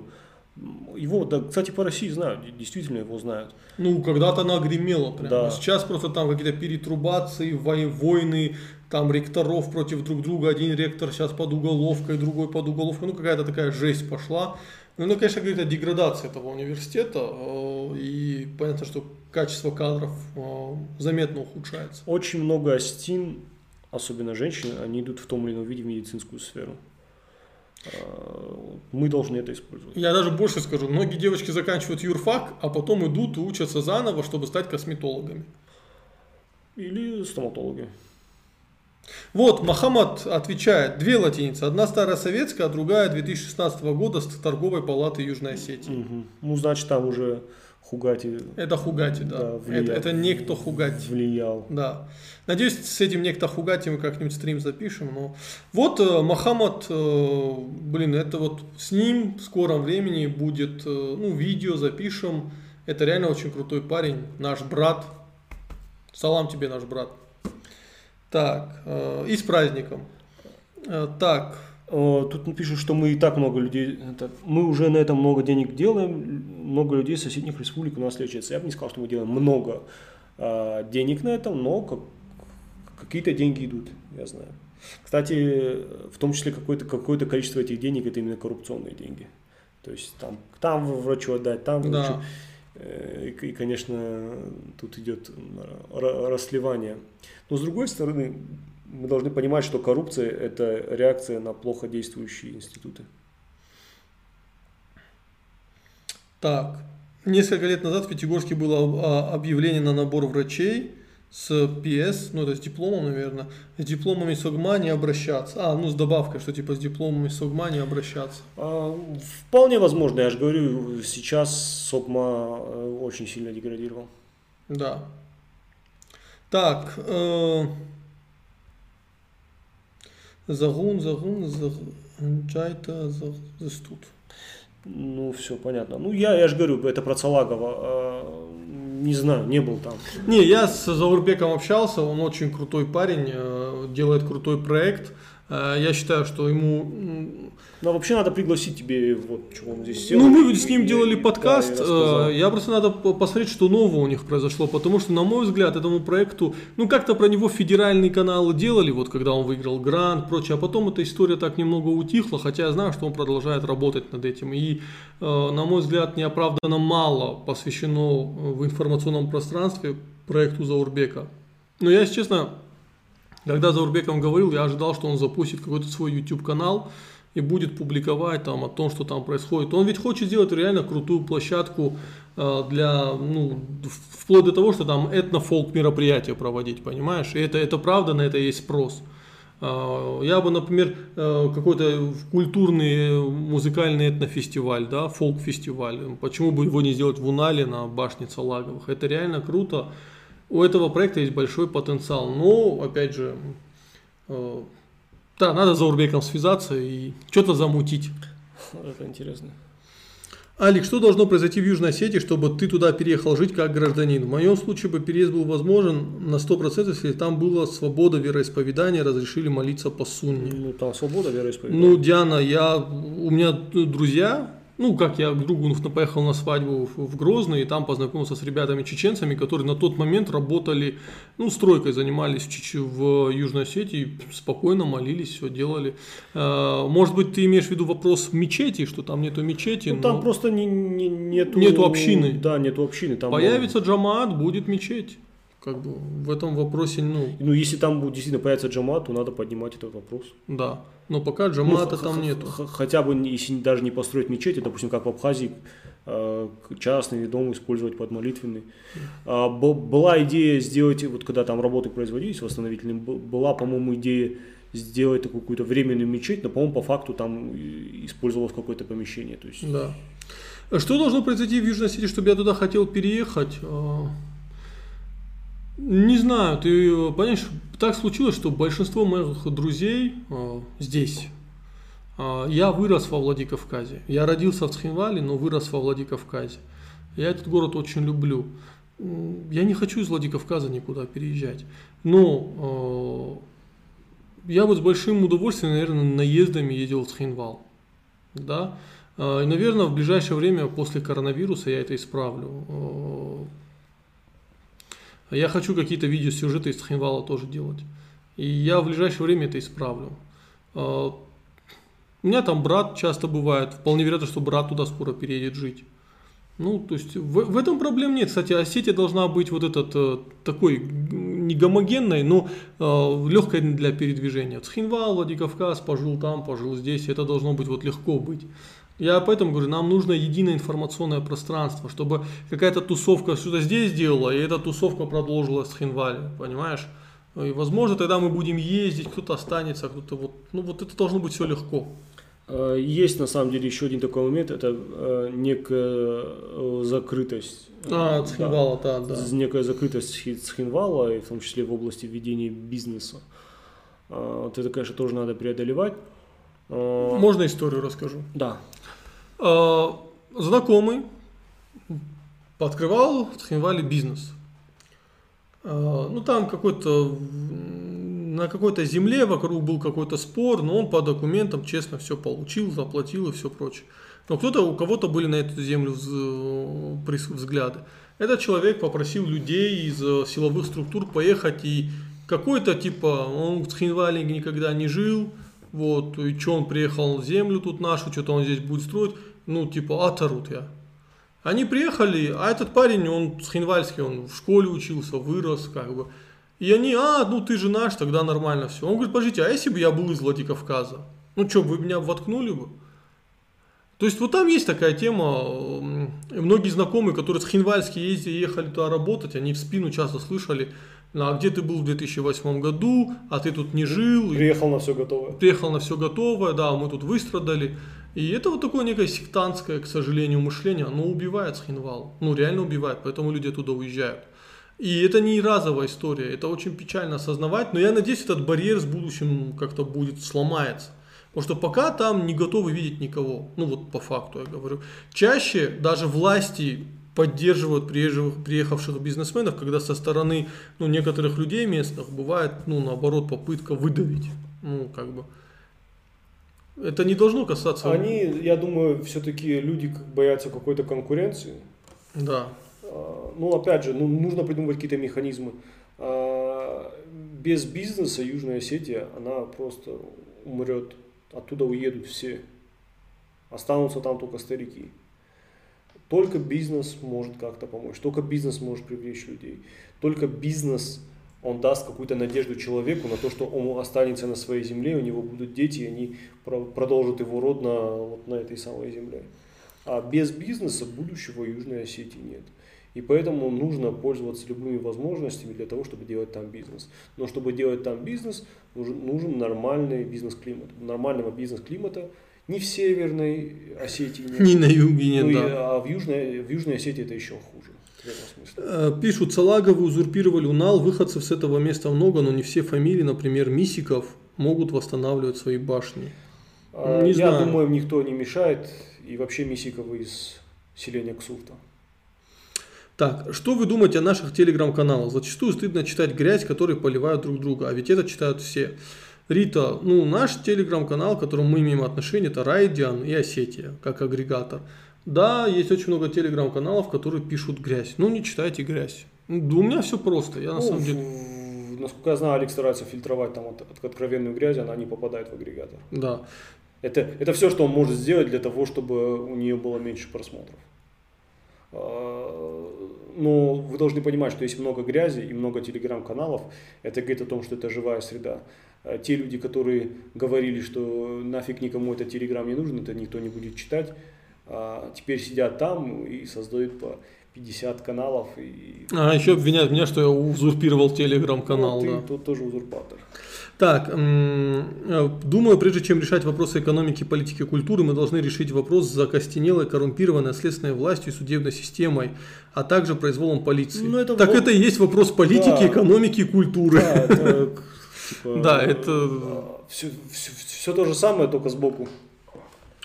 А, а как оно, когда тут тыкают южанцам на их территориальное происхождение, абсолютно зеркальная реакция? Ну, Руслан. тоже плохо, такое тоже встречается, плохо. Ну, но, я... но опять же, извини, но опять же, э, южане компактно и массово э, в Северной Осетии, я сейчас говорю про Нагир, э, уже сто лет. Еще 30 лет здесь компактно живут тоже и и южные осетины, э, и там выходцы из Грузии, из внутренних районов, так называемой, так называемой Грузии. А, вот. И поэтому это преодолевается. Действительно, это, сейчас ситуация в этом смысле гораздо лучше, чем была. Э, ну, я, я рос среди беженцев, э, и я знаю, о чем говорю. Сейчас ситуация лучше. А я беженец. Когда вы за войны мы переехали сюда, и в одной однокомнатной квартире нас жило огромное количество людей. А, я скажу так, я южанец, который вырос во Владикавказе. Мой брат родился во Владикавказе, а я уже вот, хотя он старше, мы потом из Владикавказа переехали в Цхинвал. Знаешь, такие времена были.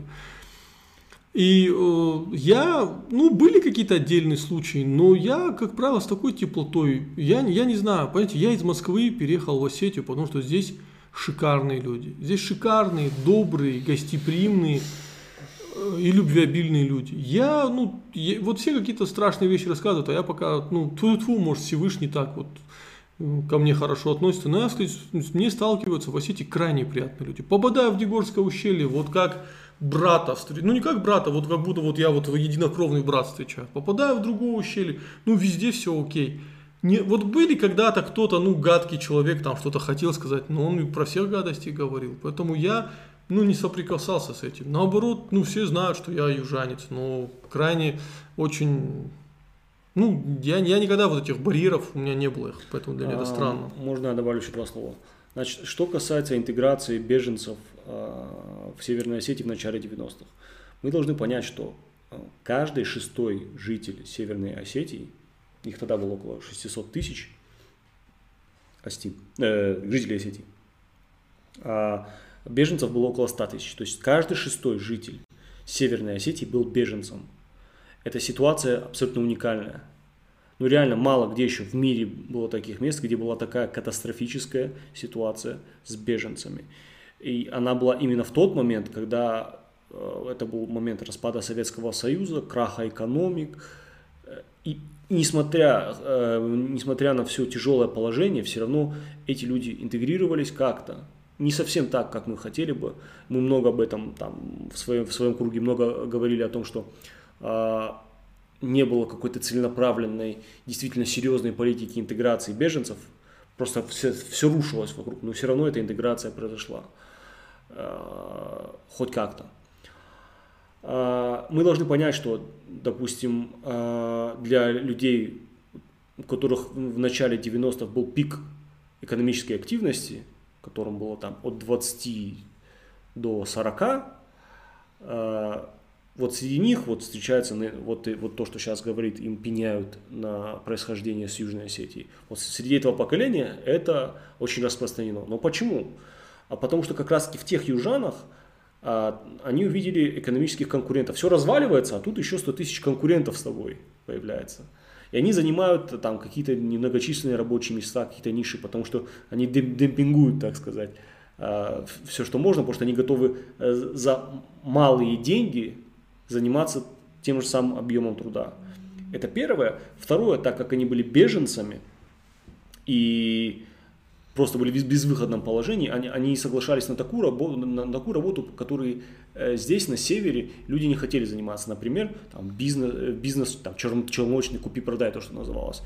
А, потому что, как мы понимаем, в советское время а, то, что мы сегодня называем бизнес, за это сажали, за купи-продай. Вот буквально сегодня незадолго до стрима у меня был целый пост на эту тему. Там мужику 5 лет дали за то, что он 9 кусков мыла продал. Телеграм-канал Сидамон имеет к нему отношение? Это сразу ответ на вопрос. Кому? Тут задают вопрос, это имеет ли к тебе телеграм-канал Да, это, это мой канал.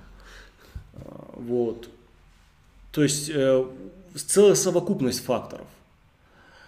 Сравнивать, говорить, что это зеркалочка сейчас происходит, это не так, потому что северянин, там сейчас, сейчас там значит, ну сколько там, 50, 50 тысяч населения, да?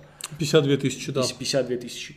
Ну, это все равно, что туда, ну, приехал бы там, ну, хорошо, там, 6, 10, 15 тысяч северян приехало бы туда, а, как беженцы. А, то есть без, без ничего, да, подчас даже без паспортов. А, но такой ситуации нет. Если северянин туда приезжает на юг, то он, скорее всего, приезжает как бизнесмен или там к родственникам. Не, я имею в виду, если он хочет там именно приехать и остаться, зацепиться, то это ну реально единицы. А, и упрекать их за то, что вот они вот приехали на все готовое, э, это неправильно. А, от Самас Чеджемов, э, спасибо большое за комплимент. Что, а, бороду похвалили. Не, сказали, что мы молодцы. А, Батрас, тут Диана, Диана задает вопрос. Батрас, не считаешь ли ты, что для нормализации отношений с ингушами нужно для начала побратить общие фамилии, как это было раньше, как они ходили друг к другу на общие фамильные мероприятия? То кто не разрешает?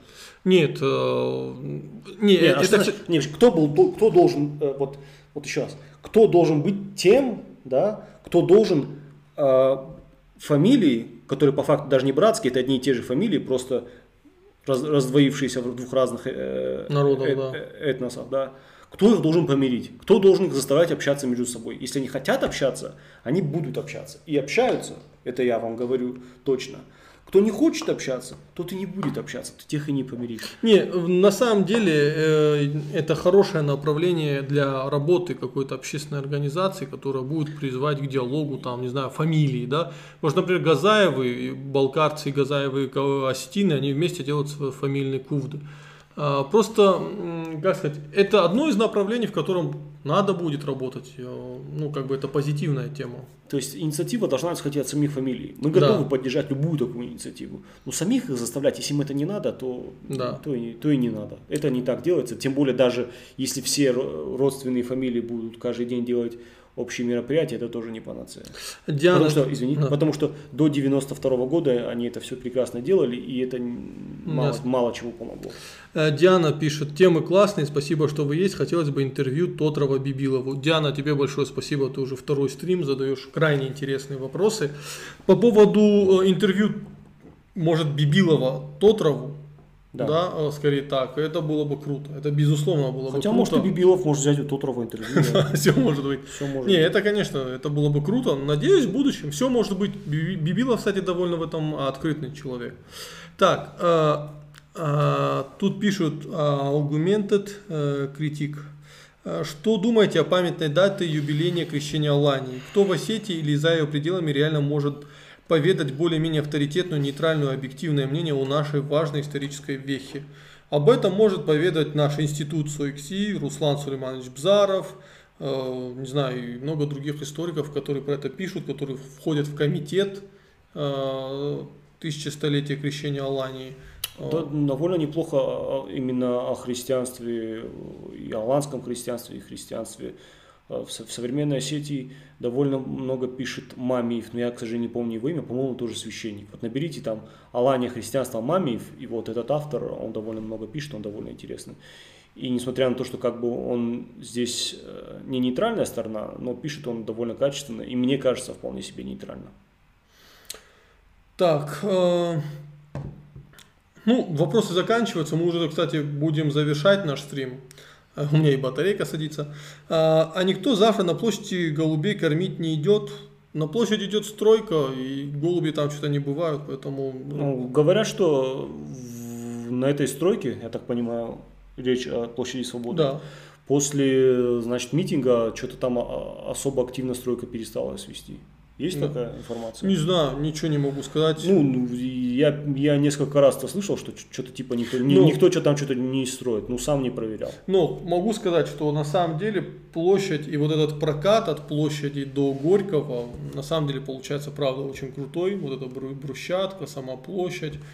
Ну, реально крутая локация получается. Если эту локацию еще как-то освоить правильно, да, чтобы там тут тусовались молодые люди, чтобы это было место для тусовки и гуляния, это будет очень крутое место. Так, ребята, э, ну, вроде на все вопросы ответили. Э, Это у нас такой обзорный стрим, тематические стримы э, тоже будем готовить, надо просто выбрать тематику. Есть пару идей, Э, может быть, может быть, э, ну подумаем. Я, например, хочу с ребятами, кто каш делает, тоже стрим, например, э, Давида Батагова и Георгия Чеховива пригласить, и других ребят, и Борю Кайтукова, Боря уже был здесь у нас. А Просто Давид не очень э, любит светиться, Ну, он скромный парень. да. А, Кстати, э, Георгий Чеховиев, который активно участвует вот в Каште, он еще и студент, учится на историка, довольно интересный. Ну, то есть с ним тоже много о чем есть поговорить. Наверное, тоже на, на один из стримов э, его позову. Так что, а так, э, в ближайшее время вот будем на крыльях записывать очередной подкаст.